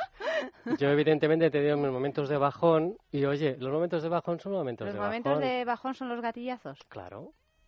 Pero Todos hombres mejor un momento tenido, de pero bajón. Un gatillazo no es un problema de disfunción eréctil. Bueno, También pero vamos ese- a pero decirlo, enseguida te va ¿eh? la Sí, cabeza te a va la tener un problema, Sí, ¿sabes? sí, no, efectivamente. no, no, no, no, no. Pero hay que decir que todos los hombres tienen algún gatillazo, es decir, algún momento en que, en que aquello no funciona como Bueno, es que uno solo con que quisiera te y no un pasa poco nada. cansado, mm, ya está. Que hay No que restarle importancia. que no- Absolutamente. que Y no. sobre todo no buscar soluciones en Internet ni a la disfunción ni a ninguna enfermedad. Ni a ninguna otra disfunción, ¿verdad? No, no. es lo peor que puedes hacer. Bueno, en Internet podemos buscar información. Lo que pasa es que es difícil saber cómo buscar esa información. Esa información siempre es apocalíptica y mm, terrible. Eh, Internet ha, ha sustituido al- a esos eh, manuales gigantescos de medicina que, Que los tocar. tenían en casa, que son malísimos, ¿no? Con unas fotografías mm, En terroríficas. casa y- había uno y yo de pequeñito lo miraba y me provocaba esas enfermedades directamente hasta que vi que no, Viste que no... que había que dejarlo ahí. Yo soy hija de un hipocondriaco y ese, ese manual, que era un tochazo de Ujú. 3.000 páginas o 5.000, no sé, así en papel Biblia, además. Con casi, muchas fotos. Con muchas fotos terribles, eh, estaba más manoseado que, el diccionario, ¿no? Que, que en mi casa ya, Mm. ya es decir, ¿no? El María Moliner, en comparación, No, se pero eso los menos. tenemos que aprenderlo enseguida. Huir de, foros es la primera regla. Los foros, los foros son Hay que huir de ellos. Sí. Sí. Sí, porque además los foros realmente no están es, es todo una opinión, por lo tanto eh, la medicina no es una opinión, ¿no? O sea Es que- una sabiduría popular peligrosa. muy peligrosa, muy peligrosa. Por lo tanto, fuera la vergüenza. Fuera la decir, vergüenza, claro. Ir al especialista y ya está, si no hay más. Si no... Hay más problemas, ¿no? También, eh, no digo yo siempre, pero muchas veces todavía en España los médicos de cabecera eh, les restan importancia al asunto. O sea, llega un hombre a lo mejor con disfunción eréctil o una mujer pues con problemas, yo qué sé, por, decir los más comunes, relacionados con la menopausia, con una eh, ausencia de deseo, este tipo de cosas, y te dicen, bueno, pues mira, ¿cuántos años tienes? ¿50, 60? Bueno, pues ya está. Y, y esto ya no pertenece a una, Pues es a que una ya no realidad. tienes que mantener relaciones sexuales. A partir de los 50 o Ha 60. llegado el final. Pero Irene, que yo No, tengo no, no, que eso es lo que te dicen, en 45. sentido... Claro, por eso, por eso te digo. No, no, no es que yo esté de acuerdo con esa posición. Por eso digo que hay también una manera de, de tratar así un poco que ha quedado ya antigua, también entendiendo que nuestra esperanza de vida se ha Sí, lo que pasa es que yo entiendo que una persona, muchísimo. una persona de 70 años esté acostumbrada a coquinarse cuando el médico de cabecera le dice eso. La gente ya de nuestra edad, mm, a mí me dice eso mi, mi médico de cabecera y digo, no, no, no, no, no. Dice, usted no, No, sabe vamos nada. a sentarnos y a hablarlo. Quiero decir, yo tengo un problema, dime lo que tengo que hacer. No, yo creo que ahí hay que plantarse totalmente. Ahora mismo, para problemas de disfunción eréctil, lo digo por si alguien que está interesado y que tiene problemas eh, relacionados con esto, primero no pasa nada, porque es, es ya, ya digo, resolvible en casi un 100% de los, de los casos. Tenemos pastillas como Viagra, Cialis, eh, tenemos eh, esa operación que los que se la han hecho dicen que es una auténtica maravilla, que es la, la- una prótesis peneana que, que, se, que tiene como un... Antes era bastante farragosa porque tenía una cánula, en fin, era, sí, se, sí, se sí. notaba mucho, pero ahora mismo es, es algo que es interno, eh, que es una operación además que hay que ir a un urólogo que la sepa hacer, evidentemente, tampoco ir al primero que, o sea, hay que informarse. Veterinarios, Veterinarios no, eh. pero te ponen una, una chapita en la parte interior del, del testículo, del- de la medida de un euro, Y digamos, para que presionando aquello se, se, se consigue una erección inmediata y hay algo que, que ha fascinado a las mujeres, a las parejas de hombres que tienen este, este mecanismo para conseguir una erección que además dura como 20 años o así, o sea que la ¿La fecha de... No, no, no, no, no. Ah. El, mecanismo, es decir, que no hay que operarse cada dos Ya, años ya, ni ya. nada de eso, o sea que, que, es, eh, que es un- tiene una duración larga, la erección 20 años, imagínate, eso ya sería priapismo, se llama. Un horror. Un horror. Vamos, Bueno, se te va a caer entera. Pues las mujeres están encantadas porque el hombre puede eyacular, tener un orgasmo. Y se a- mantiene. Claro. Y entonces, pues, eh, pues hay muchas mujeres que en edades avanzadas han descubierto sus propios orgasmos, mujeres que no conseguían llegar porque a lo mejor el hombre eyaculaba demasiado rápidamente, no tenía un control eyaculatorio y de pronto descubren ya a una Mira, edad avanzada, claro que sí, por eso digo que, que es una es una solución eh, que, que realmente no es nada desdeñable. Incluso si no hay disfunción eréctil, probad esa solución. ¿no? Puede ser un nuevo descubrimiento. Claro, y sobre todo pues ayuda a las mujeres, ¿no? En fin, que, que siempre lo decimos aquí en el sexo, ¿no? Que para cualquier tipo de problema sexual, tanto de hombres como de mujeres, pues que ahora mismo hay soluciones, hay un montón de clínicas que están eh, que están ahora mismo trabajando en relación a este tema, o sea que no hay realmente ninguna razón para convivir con un problema sexual y así podremos ser más felices, digo Ujú. yo, ¿no? Y, y disfrutar de todo mucho más. Y luego, como dice Irene, ponerse todos una prótesis, no, no, eso no es recomendable. Estamos brom- bromeando. Bueno, un poquito de música y seguimos.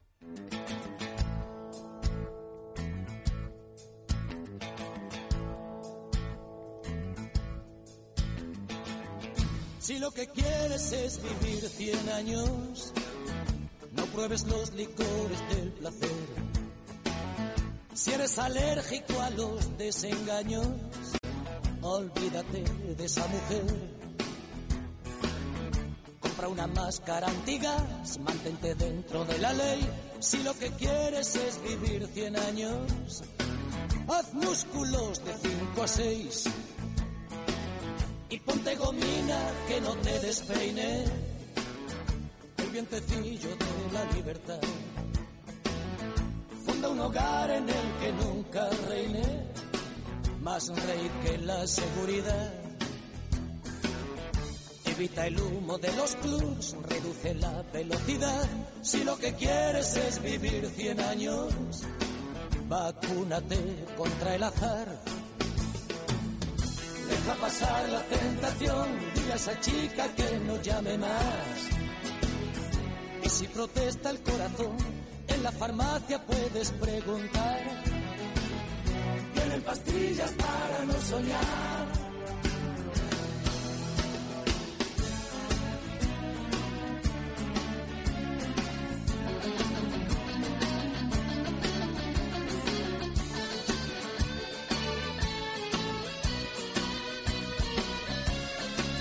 Si quieres ser Matusalén, vigila tu colesterol. Si tu película es vivir 100 años, no lo hagas nunca sin condón. Es peligroso que tu piel desnuda roce otra piel sin esterilizar. Que no se infiltre el virus de la duda en tu cama matrimonial. Tus noches falta sal, para eso está el televisor. Si lo que quieres es cumplir 100 años, no vivas como vivo yo. Deja pasar la tentación, dile a esa chica que no llame más. Si protesta el corazón, en la farmacia puedes preguntar. Venden pastillas para no soñar. Deja pasar la tentación, a esa chica que no llame más. Si protesta el corazón, en la farmacia puedes preguntar. Tienen pastillas para no soñar. Deja pasar la tentación, a esa chica que no llame más. Y si protesta el corazón, en la farmacia puedes preguntar. Vende pastillas para no soñar. Deja pasar la tentación. Y si protesta el Regalazo de Lelo el de esta semana. eh, regalazo el- es el Hora. ¿Tú sabes lo que es el Hora del Lelo? No, Pepino. no, no, no. ¿Me lo vas a contar? Te lo voy a contar. Mira, el hora del Elo eh, resulta que hay una flagrante injusticia, hay tantas, ¿no? Pero en relación a las mujeres parece ser que los hombres, eh, que las mujeres le practican sexo oral a los hombres como tres veces más que los hombres a las mujeres, ¿no? Y entonces Lelo, que está ahí al tanto de qué es lo que se necesita en el mercado, pues dice, vamos a, sac- a sacar a la venta un simulador de sexo oral para mujeres. Simulador no suena bien. Un simulador, bueno, es un juguete, eh, Irene, que recrea la sensación del sexo oral, que se llama, de hecho, hora. meteros en la página web www.lelo.com y veréis cómo es este Hora, que es una auténtica maravilla que creo que ha arrasado, se ha convertido en el juguete más vendido de todos, lo cual, bueno, pues ratifica lo que hemos dicho hace unos instantes. ¿De qué manera podemos conseguir el Hola? Metiéndonos en su página web y comprándolo en su tienda online, www.lelo.com o si no, participando en nuestro concurso. Os pedimos que enviéis una fotografía de algún lugar donde hayáis tenido un encuentro apasionado. Pepino, seguro que en Nápoles, ¿no? Estado en Nápoles. No, pero Pepino Di Capri sí. Ya, pero me lo pones difícil. Has estado en Florencia, Ajá. has estado En por la Liguria, en en pueblito, en mi pueblo, En Roma, en Roma, tu ciudad. mi ciudad, y tal. Y- pero pero no has tenido ninguna experiencia sexual que, que yo sepa allí. No, no, no, no, no, en en, Italia en no. Italia En todavía- Mira Italia que los no. italianos tienen su interés, ¿eh? Pues depende del italiano, como en todo el mundo. Claro. Yo es que en esas cosas me da un poco igual si son de un sitio o de otro, si están bien. E- Eres muy tuyo, ¿no? Eh, Sí. Aquí es el Yo soy ciudadano poco... del mundo. No, que- pero soy poco de tópicos. Eres poco de tópicos, Muy haces poco bien por- al ser un egoísta intelectual, un egoísta intelectual. Nada, venga, vas a toda la noche esto. Lo siento, No, no pasa nada, Ha no pasa nada. Yo tengo tragaderas no. para eso y para más. Irene, eh, eh, tú sin Nápoles, embargo, tú sin embargo, mm, como estás enamorada de un argentino, pues, eh, No, pues no, no es un argentino. Ah, pero- bueno, un español que se ha ido a Argentina, pues a algún lugar Nos nos, vale. nos enviarás eh, fotos de ballenas en la De Patagonia. queráis. Bueno, enviad esas fotografías a sexo arroba esradio.fm. Sexo arroba esradio.fm. Aquí llega nuestra querida Eva, monísima. Y buenas noches, bienvenida. noches. Ha, ha tenido algún problema que ha tenido que ir a solucionar, ¿verdad? Y He está, tenido que ir a resuelto. He vuelto convertida en Carmen Miranda. Ah, sí, en Carmen Miranda, es verdad, estás un poco tipo Carmen Miranda. Sí, ¿verdad? En, en lugar de frutas llevo flores. En el Es pelo. que mira, a las refiere. 2 de la madrugada, cuando tienes que solucionar un problema... Te eh, conviertes en te Carmen puede Miranda. ocurrir cualquier cosa. ¿Verdad que sí? bueno, hemos llegado a la segunda noticia de la noche. Eh, hem- hemos enseñado previamente el vídeo del que vamos a hablar a, nuestros sextulianos y, y dice así el titular, castidad en favor del Mundial. Rocco Siffredi está dispuesto a sacrificar su vida sexual mientras la selección italiana sigue en el Mundial. El actor porno italiano ha hecho la promesa en su página de Facebook con cierto tono humorístico a través de un vídeo que ha titulado Un sacrificio mundial. Mi voto de castidad por la victoria de Italia y en el que se ve al actor junto a dos mujeres en la cama. No tendré sexo durante todo el tiempo en el que Italia esté en Brasil, afirma en el vídeo que ya ha recibido más de 12.000 me gusta y ha sido compartido 14.000 veces, además de los más de 1.000 comentarios que ha generado. Lo que pide a los 22 futbolistas de su selección es que le hagan disfrutar ellos. Lo que no sabemos es si lo celebrará con un buen polvo si pierden.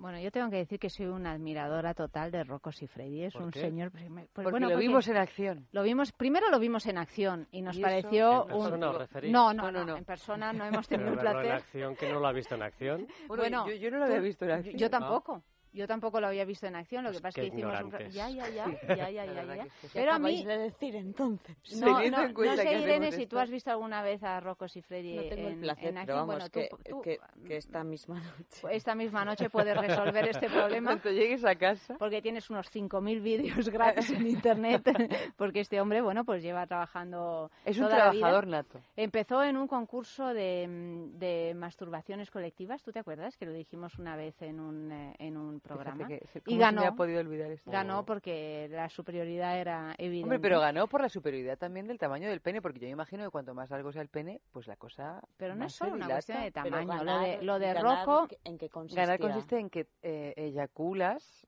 el, el último. Ah, vale. el último, sí. No sabía si era eyacular. No, ¿de qué manera? Más No, no, lejos, Más o- lejos. No, no, no, no. no, ya, es- ya son variantes. Bueno, es que también hay concursos de quien de eyacula más lejos. sí. distancia de semen, Claro. todo eso. sí. Pero porque también ahí está el Guinness de la distancia sí, de sí. semen, El que récord, era sí, el récord que era alucinante. No sé cuántos metros eran, era una, Una cosa locura. No, yo conozco a determinada gente que Ah, sí, que, que se se podría participar en ¿Ah, esas sí? cosas. sí. Ah, ah, pues mira. bueno, el caso El es que público va ataviado de cascos y gafas. ¿verdad? El caso es que Rocco Siffredi se ha convertido en Italia en una persona ya que trasciende su labor como actor porno de enorme éxito durante 20 o 30 años, porque ya, mm, vamos, o sea, hasta va a los debates políticos. Es un o icono, sea, claro. es un, Cual es un icono. Claro. cual Cicciolina. Italia tiene una cierta tendencia Mm. a Al este tipo chicholinismo. de, al chicholinismo, al berlusconismo, al bepegrillismo, a todo este bueno, a la chorrada siendo- nacional, ¿no? sí. Con perdón, o sea, lo que pasa es que A la bueno, chorrada nacional, la en este caso de manera nacional, literal. en- sí, en sentido literal, efectivamente.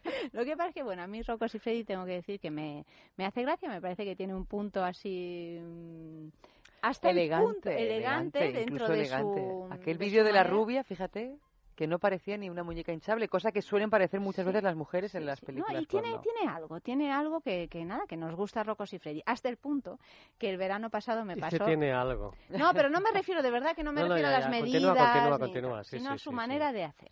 Eh, el caso es que eh, el año pasado, el verano pasado, andaba yo precisamente por, por Tellaro dando una vuelta por Le Cinque Terre, que es esa zona, eh, con, un, eh, con un barco de estos turísticos que iba pues contando con un altavoz, pues ahí ven ustedes tal, y lo de más allá y lo de más allá.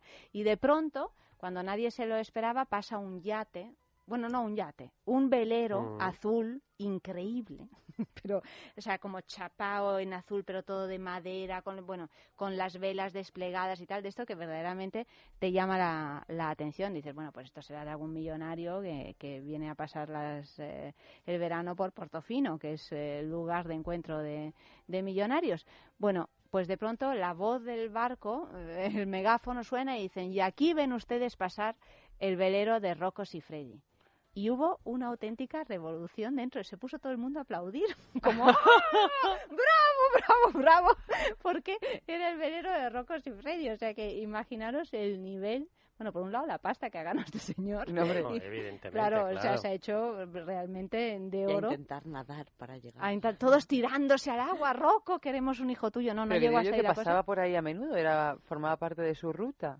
Pues sí, porque O esta que es una dio la zona casualidad. muy, muy pija donde, donde van Y con el los guía veleros. tenía calado cuál era ya... Siempre, siempre te dicen, el este es el, yate. el yate de no sé quién, el eh, no sé cuántos, o sea, es, es así. Pero en este caso hubo hubo una ovación, hubo una ovación porque Rocco Siffredi, evidentemente, Se lo merece. pues se lo Eh, y merece por la razón que sea. No, no, no, no pudimos verle, no, no sabemos si estaba allí, El si estaba, no estaba mal. ocupado, ocupado con alguna Estaría chavala en el Estaría en el entrenando, velero, estaría ensayando. ensayando. El caso es que ahora Rocco Siffredi se ha hecho casto durante los mundiales, tampoco es mucho tiempo, no sé cuánto duran los Bueno, mundiales. fíjate, si fuera español, a lo mejor le duraba menos la castigo. ¿Verdad que sí? Teniendo en Después del cuenta el 5-1, comienzo. el comienzo tremendo. Bueno, Italia pinta bien porque ha ganado, creo, el primer partido. Estoy informadísima últimamente. Y, y entonces, bueno, pues se va a mantener eh, casto durante unas semanitas, ¿no? Sí, pero yo todo lo que no sea encerrarse en una habitación con unas cámaras las Claro. 24 horas para cerciorar de que eso es verdad, no me creo absolutamente nada. Un escéptico donde Absolutamente, los hay. absolutamente. Eso es marketing y, pun- y punto. Pero a ¿Cómo se vosotros os parece normal, ah, ahora, aparte de las No, bromas, no, no. que Italia utilice a Sí, Rocco Siffredi sí, para, para hacer la publicidad del mundial, de de, los Italia mundiales. totalmente normal. Pero es increíble, no deja de ser No, curioso. ya no. De Italia ya no.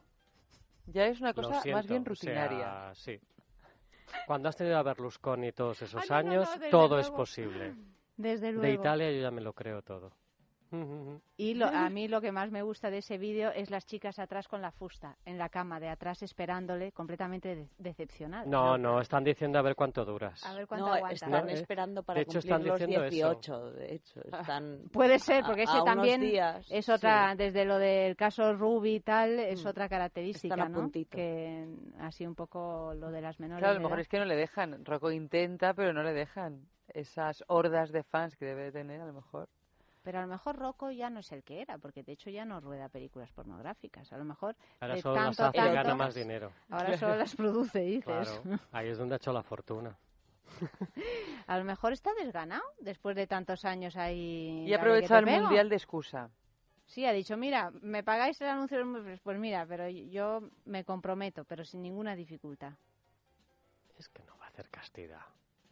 Pero claro, eso yo. yo la verdad cuando, cuando leía la noticia lo pensaba, digo, pero ¿y esto cómo se va, lo que decía De Pep? ninguna manera, ¿no? Claro, ¿cómo se va a comprobar que, Claro. Que Rocco y Freddy... ¿A quién le importa? Ahí has estado es muy fina. Ahí has estado muy Ahí has fina, estado Irene. muy fina. Venga, una canción y continuamos. ¿A quién le La importa? de Alaska, por Dios, busca la de Alaska. ¿A quién le importa lo que yo haga? Tendrías que poner esa, Amalio, pero dice... Oye, pues desgraciadamente yo creo que le importará a varias No, lo- personas, los ¿eh? jugadores no van a medir su nivel de juego en base a la castidad de Rocos y Freddy. Bueno, pero fíjate lo que lo que se decía hasta hace muy poco, eh, cuando entrenaban a los deportistas, Mm. que no debían de tener eh, relaciones sexuales antes de los partidos. Ahora, por cierto, están diciendo lo, Mm. Lo contrario. Exactamente, lo, lo Claro. cual es de lo más Con lo cual haz lo que te dé la gana.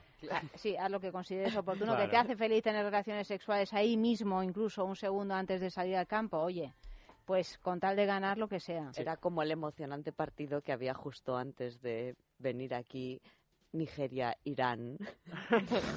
Oye, pero seguro que hay gente que se lo traga... Yo lo estaba viendo antes de venir. Bueno, en mi casa lo estaban viendo, o sea que no te pongas Sí. tan así. ¿eh? No, no, no. Yo también he vivido, yo también he vivido emocionantes partidos durante Nigeria, varios Irán. años.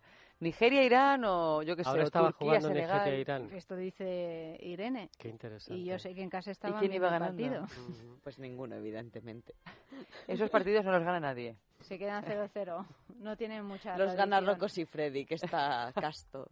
Que está casto y con fuerza. ¿A quién le importa? Suena así.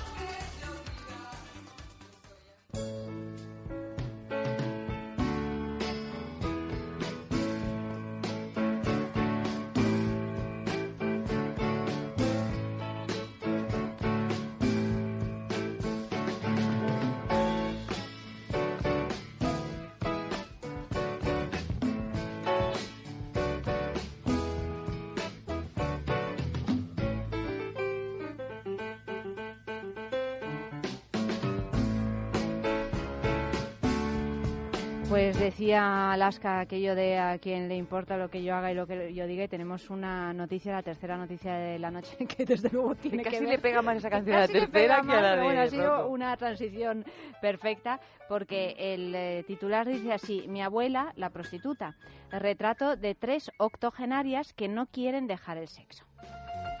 El canal británico Channel 4 ha estrenado una de sus series documentales más polémicas, Mi abuela la prostituta, que es un retrato sincero, según anuncia la cadena, sobre tres mujeres octogenarias que se siguen dedicando al oficio más viejo del mundo en habitaciones de hotel y en sus casas, aunque siempre dentro de la legalidad, aseguran ellas.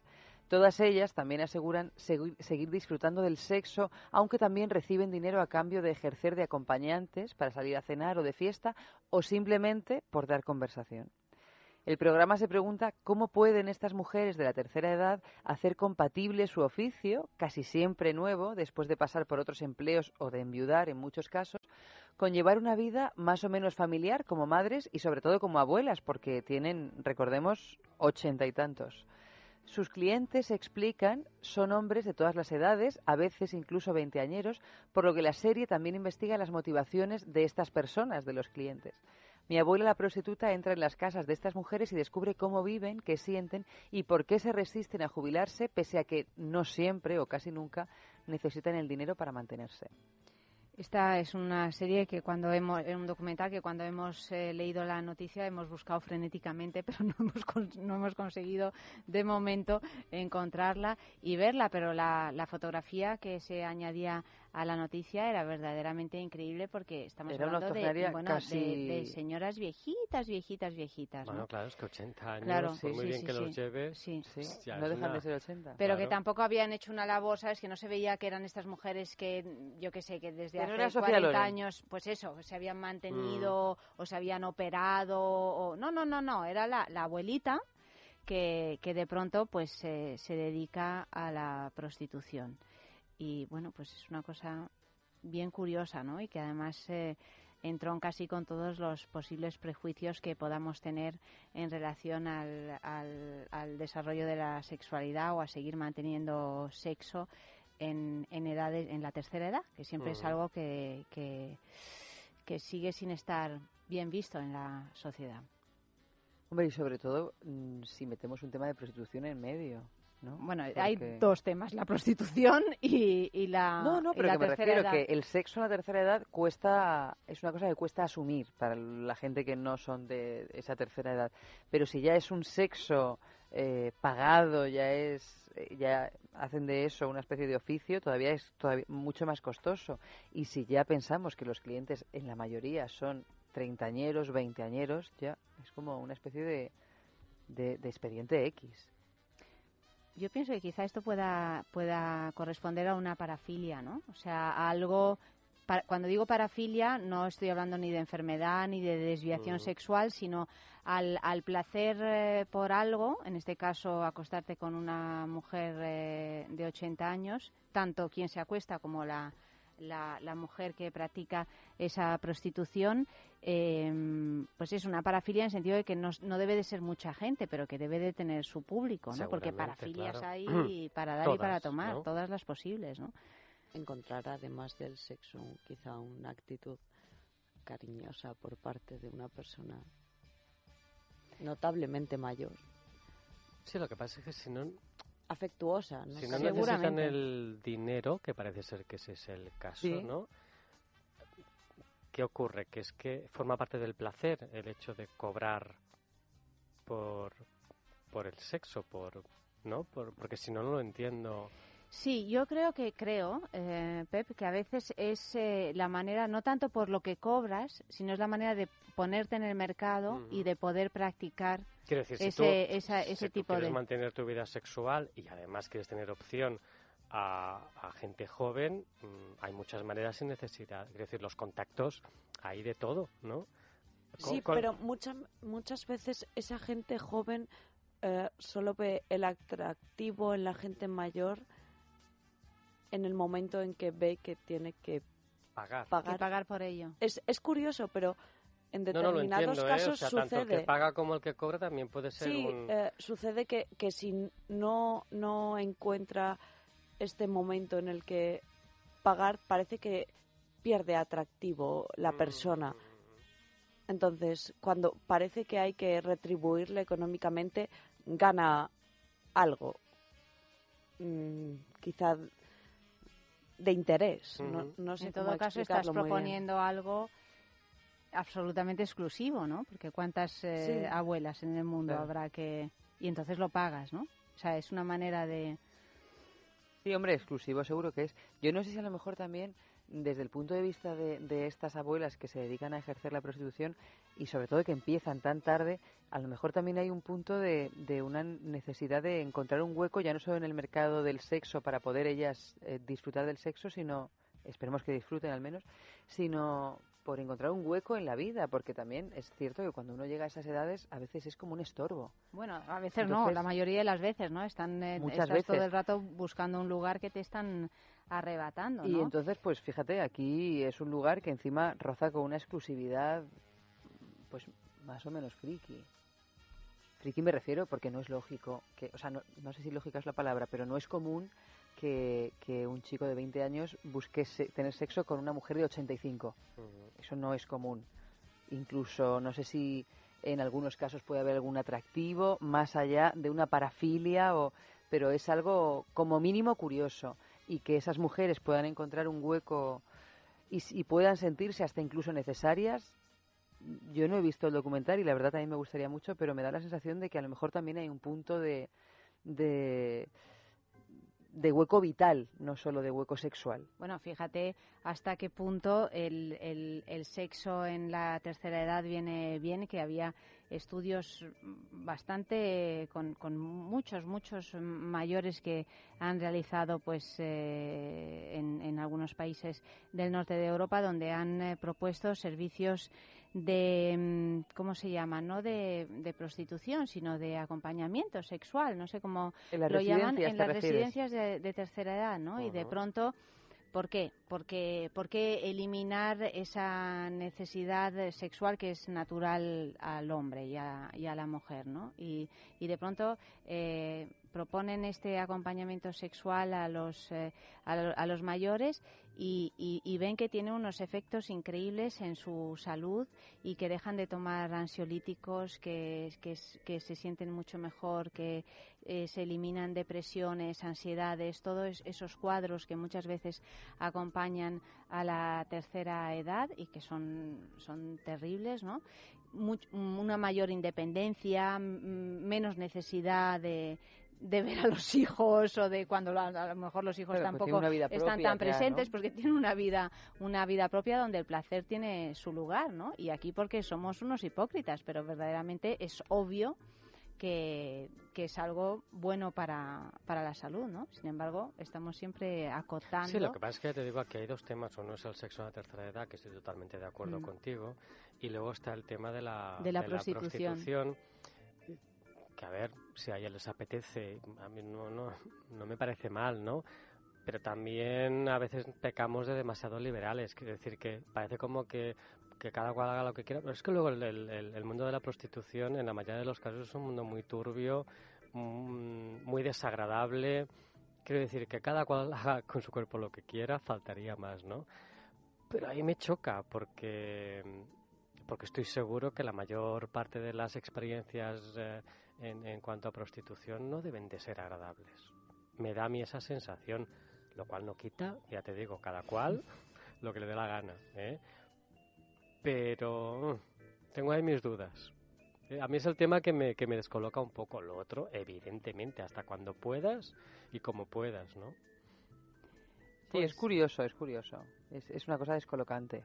En el momento en que consigamos ver este documental, os daremos Mm. más, más información. Yo tampoco sé si este documental, analizando el caso de tres mujeres, eh, puede ser, se Algo puede extrapolar genérico. a lo general. Porque a mí me parece que debe ser una cosa bastante exclusiva, como tú decías antes, pero... General tampoco que creo que sea. Sino ¿eh? que esté lleno de abuelas por eso que... Por supuesto que no, pero que que no sé hasta qué punto el caso de tres personas eh, pues puede suponer algún tipo de estadística fiable. Son tres ninguna, personas. Claro, por eso, o sea, que son tres casos aislados. De todos modos, o sea, lo que está claro es que ahora se habla de, de la prostitución y, y de todo lo que está relacionado con el sexo con mucha más libertad y también tenemos una información que antes no, no teníamos. Pues ahora sale lo de las eh, tres abuelitas que se dedican a la prostitución, parece ser como una decisión. eh, propia y, y adoptada en plena conciencia también de pronto pues eh, sabemos tenemos un montón de, de datos más que antes no teníamos no de, de no solo abuelas sino de estudiantes que ejercen eh, esa esa Mm. prostitución no o, o de amas de casa que de manera de vez en cuando lo hacen para llegar a final de mes o Mm. para ponerse unos pechos nuevos, ¿no? A veces hay también Sí, motivos sí, muy superficiales, ¿no? En esto. O sea que antes eran cosas completamente inauditas y que ahora sabemos que pasan, pero yo no, no sé si pasan más que antes. A lo mejor simplemente antes no se sabía, ¿no? O sea que... Yo diría que la cosa va más por ahí. Claro, por eso digo que ahora se, se dice, se estudia y se hacen encuestas y salen los periódicos, pero, pero vaya, si hay jóvenes que se prostituyen, pues también hay abuelas que se prostituyen. Más música. Tu madre era de Jerez, ¿no? Y tu abuela también, ¿no? Chiquillo. Que me como los limones, la peli tan dulce. Más dulce que un aseo, me lo dio. Mi guapo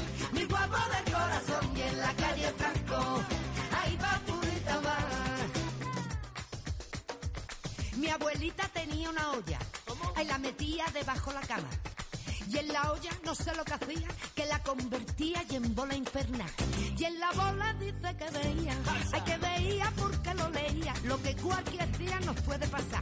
Metía en la olla pellejo de rana, dientes de tortuga, apio y marihuana, pelos de elefante, ajo y perejil, haciéndose un porro como un cepelín. Ay, que me como los limones, la peli tan dulce. Más dulce que un aseo, me lo dio mi guapo.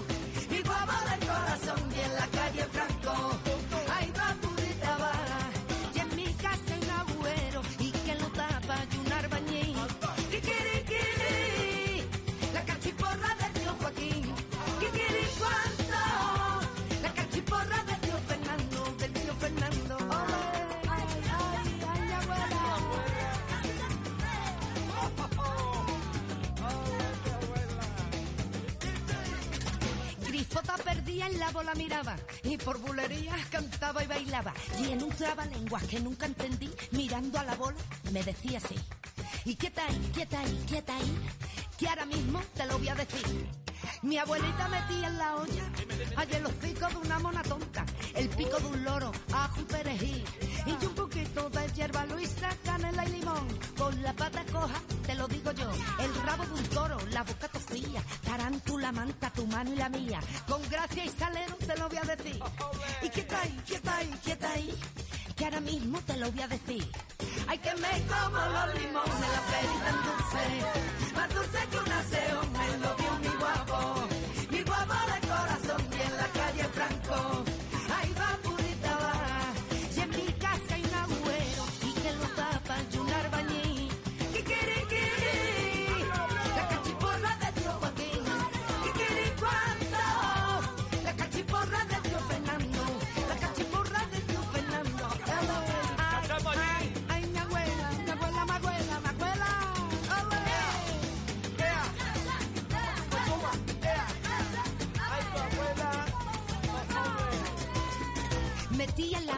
pellejo de rana, dientes de tortuga, apio y marihuana, pelos de elefante, ajo y perejil, haciéndose un porro como un cepelín. El rabo de un toro, la boca torcía, tarántula, manta, tu mano y la mía. El pico de un loro, canela y limón, con la pata coja, te lo digo yo. Quieta ahí, quieta ahí, quieta ahí, que ahora mismo te lo voy a decir. Ay, que me como los limones, la. Más dulce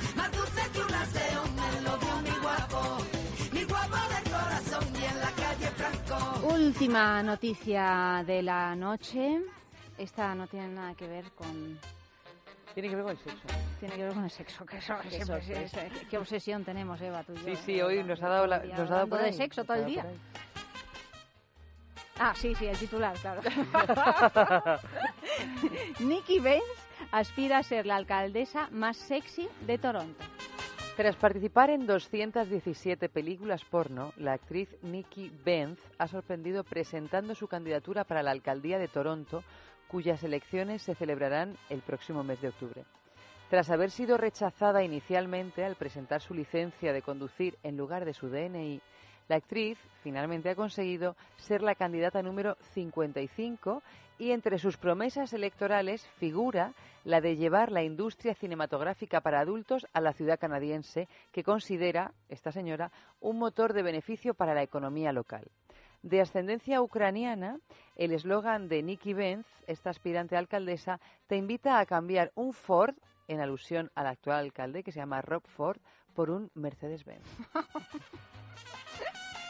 Sobre todo a mí lo que me, me ha cautivado es... Ingeniosa.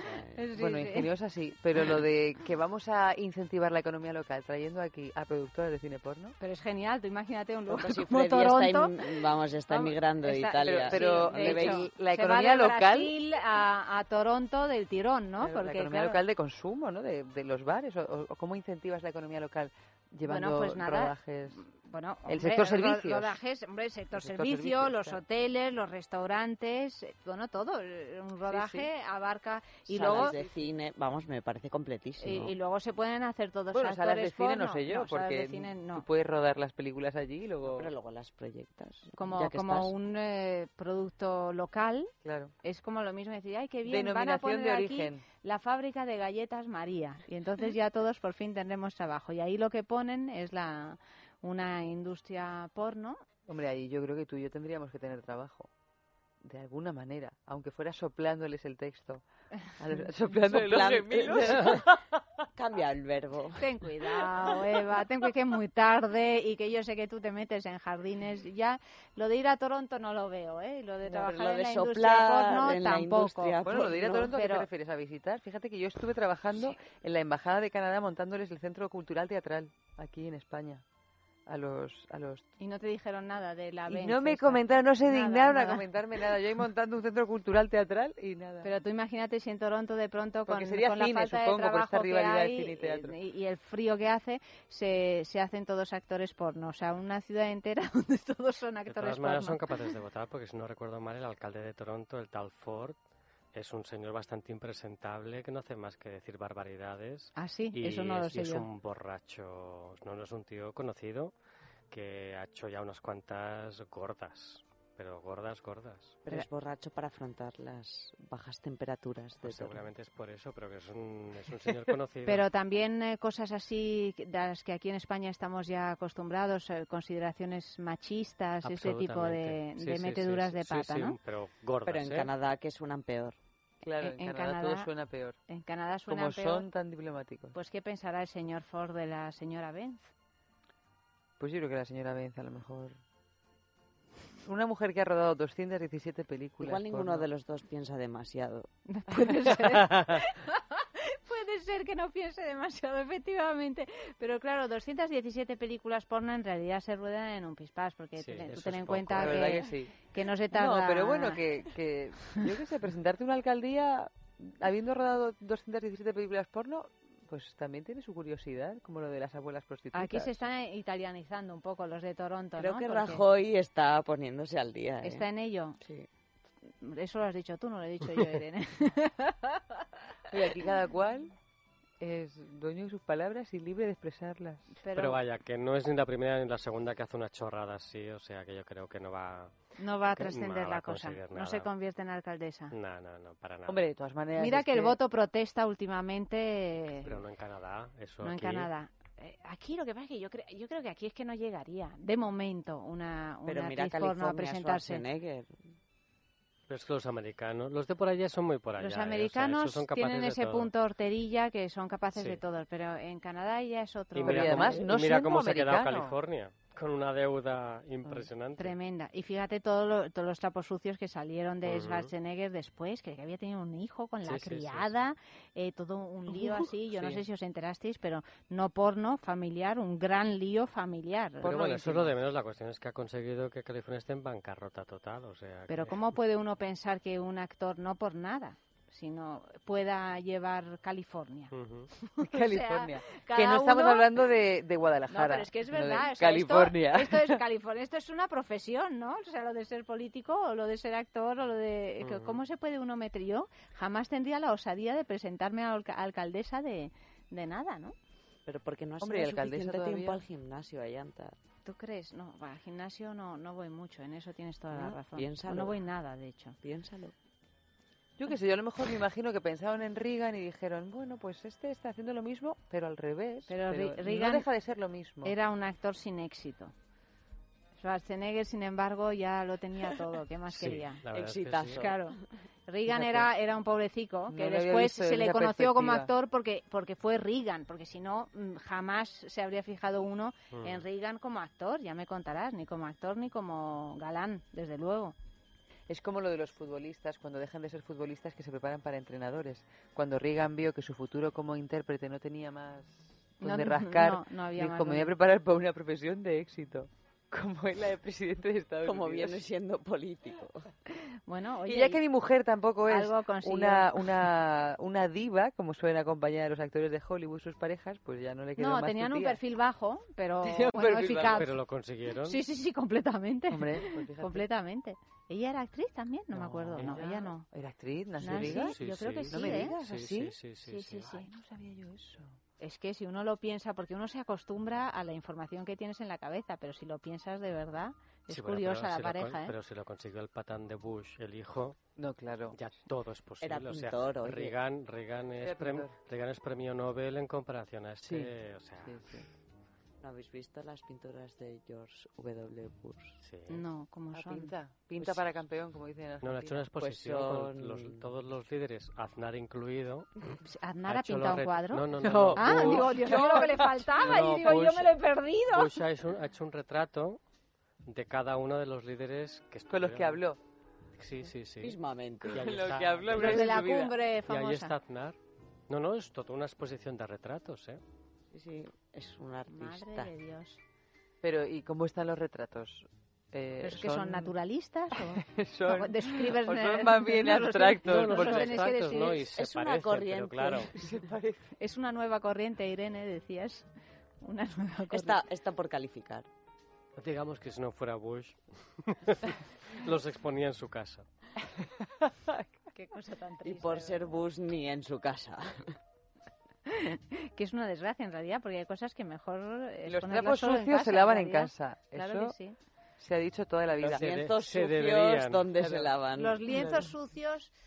Y las fotos de familia no deben salir de tu casa tampoco. Bueno, señores, se nos acaba la sextulia, queridos. Muchísimas gracias por acompañarlos, ac- acompañarnos, Pep, Pepino, querido. Buenas noches. noches. Buenas noches. Buenas noches. Irene, gracias. Buenas noches. Nos, nos veremos, yo creo que ya antes. Antes de. No pasarán Ante- tantos antes. meses. Claro que sí. Eva, nada, que esto se nos acaba una noche más, pero mañana más, ¿eh? No os preocupéis. Mañana buenas más. noches, Eva. Muy en producción ha estado Clea Ballesteros, Amalio Varela ha realizado el programa y eso que mañana más, a partir de las 12.40 de la noche, más sexo, aquí mismo, en el radio. You get the car, I'll get the night off. You'll get the chance to take the world apart and figure out how it works. Don't let me know what you find out.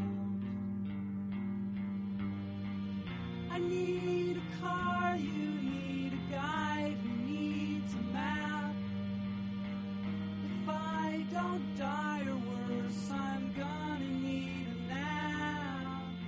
At best, I'll be asleep when you get back. I wanna see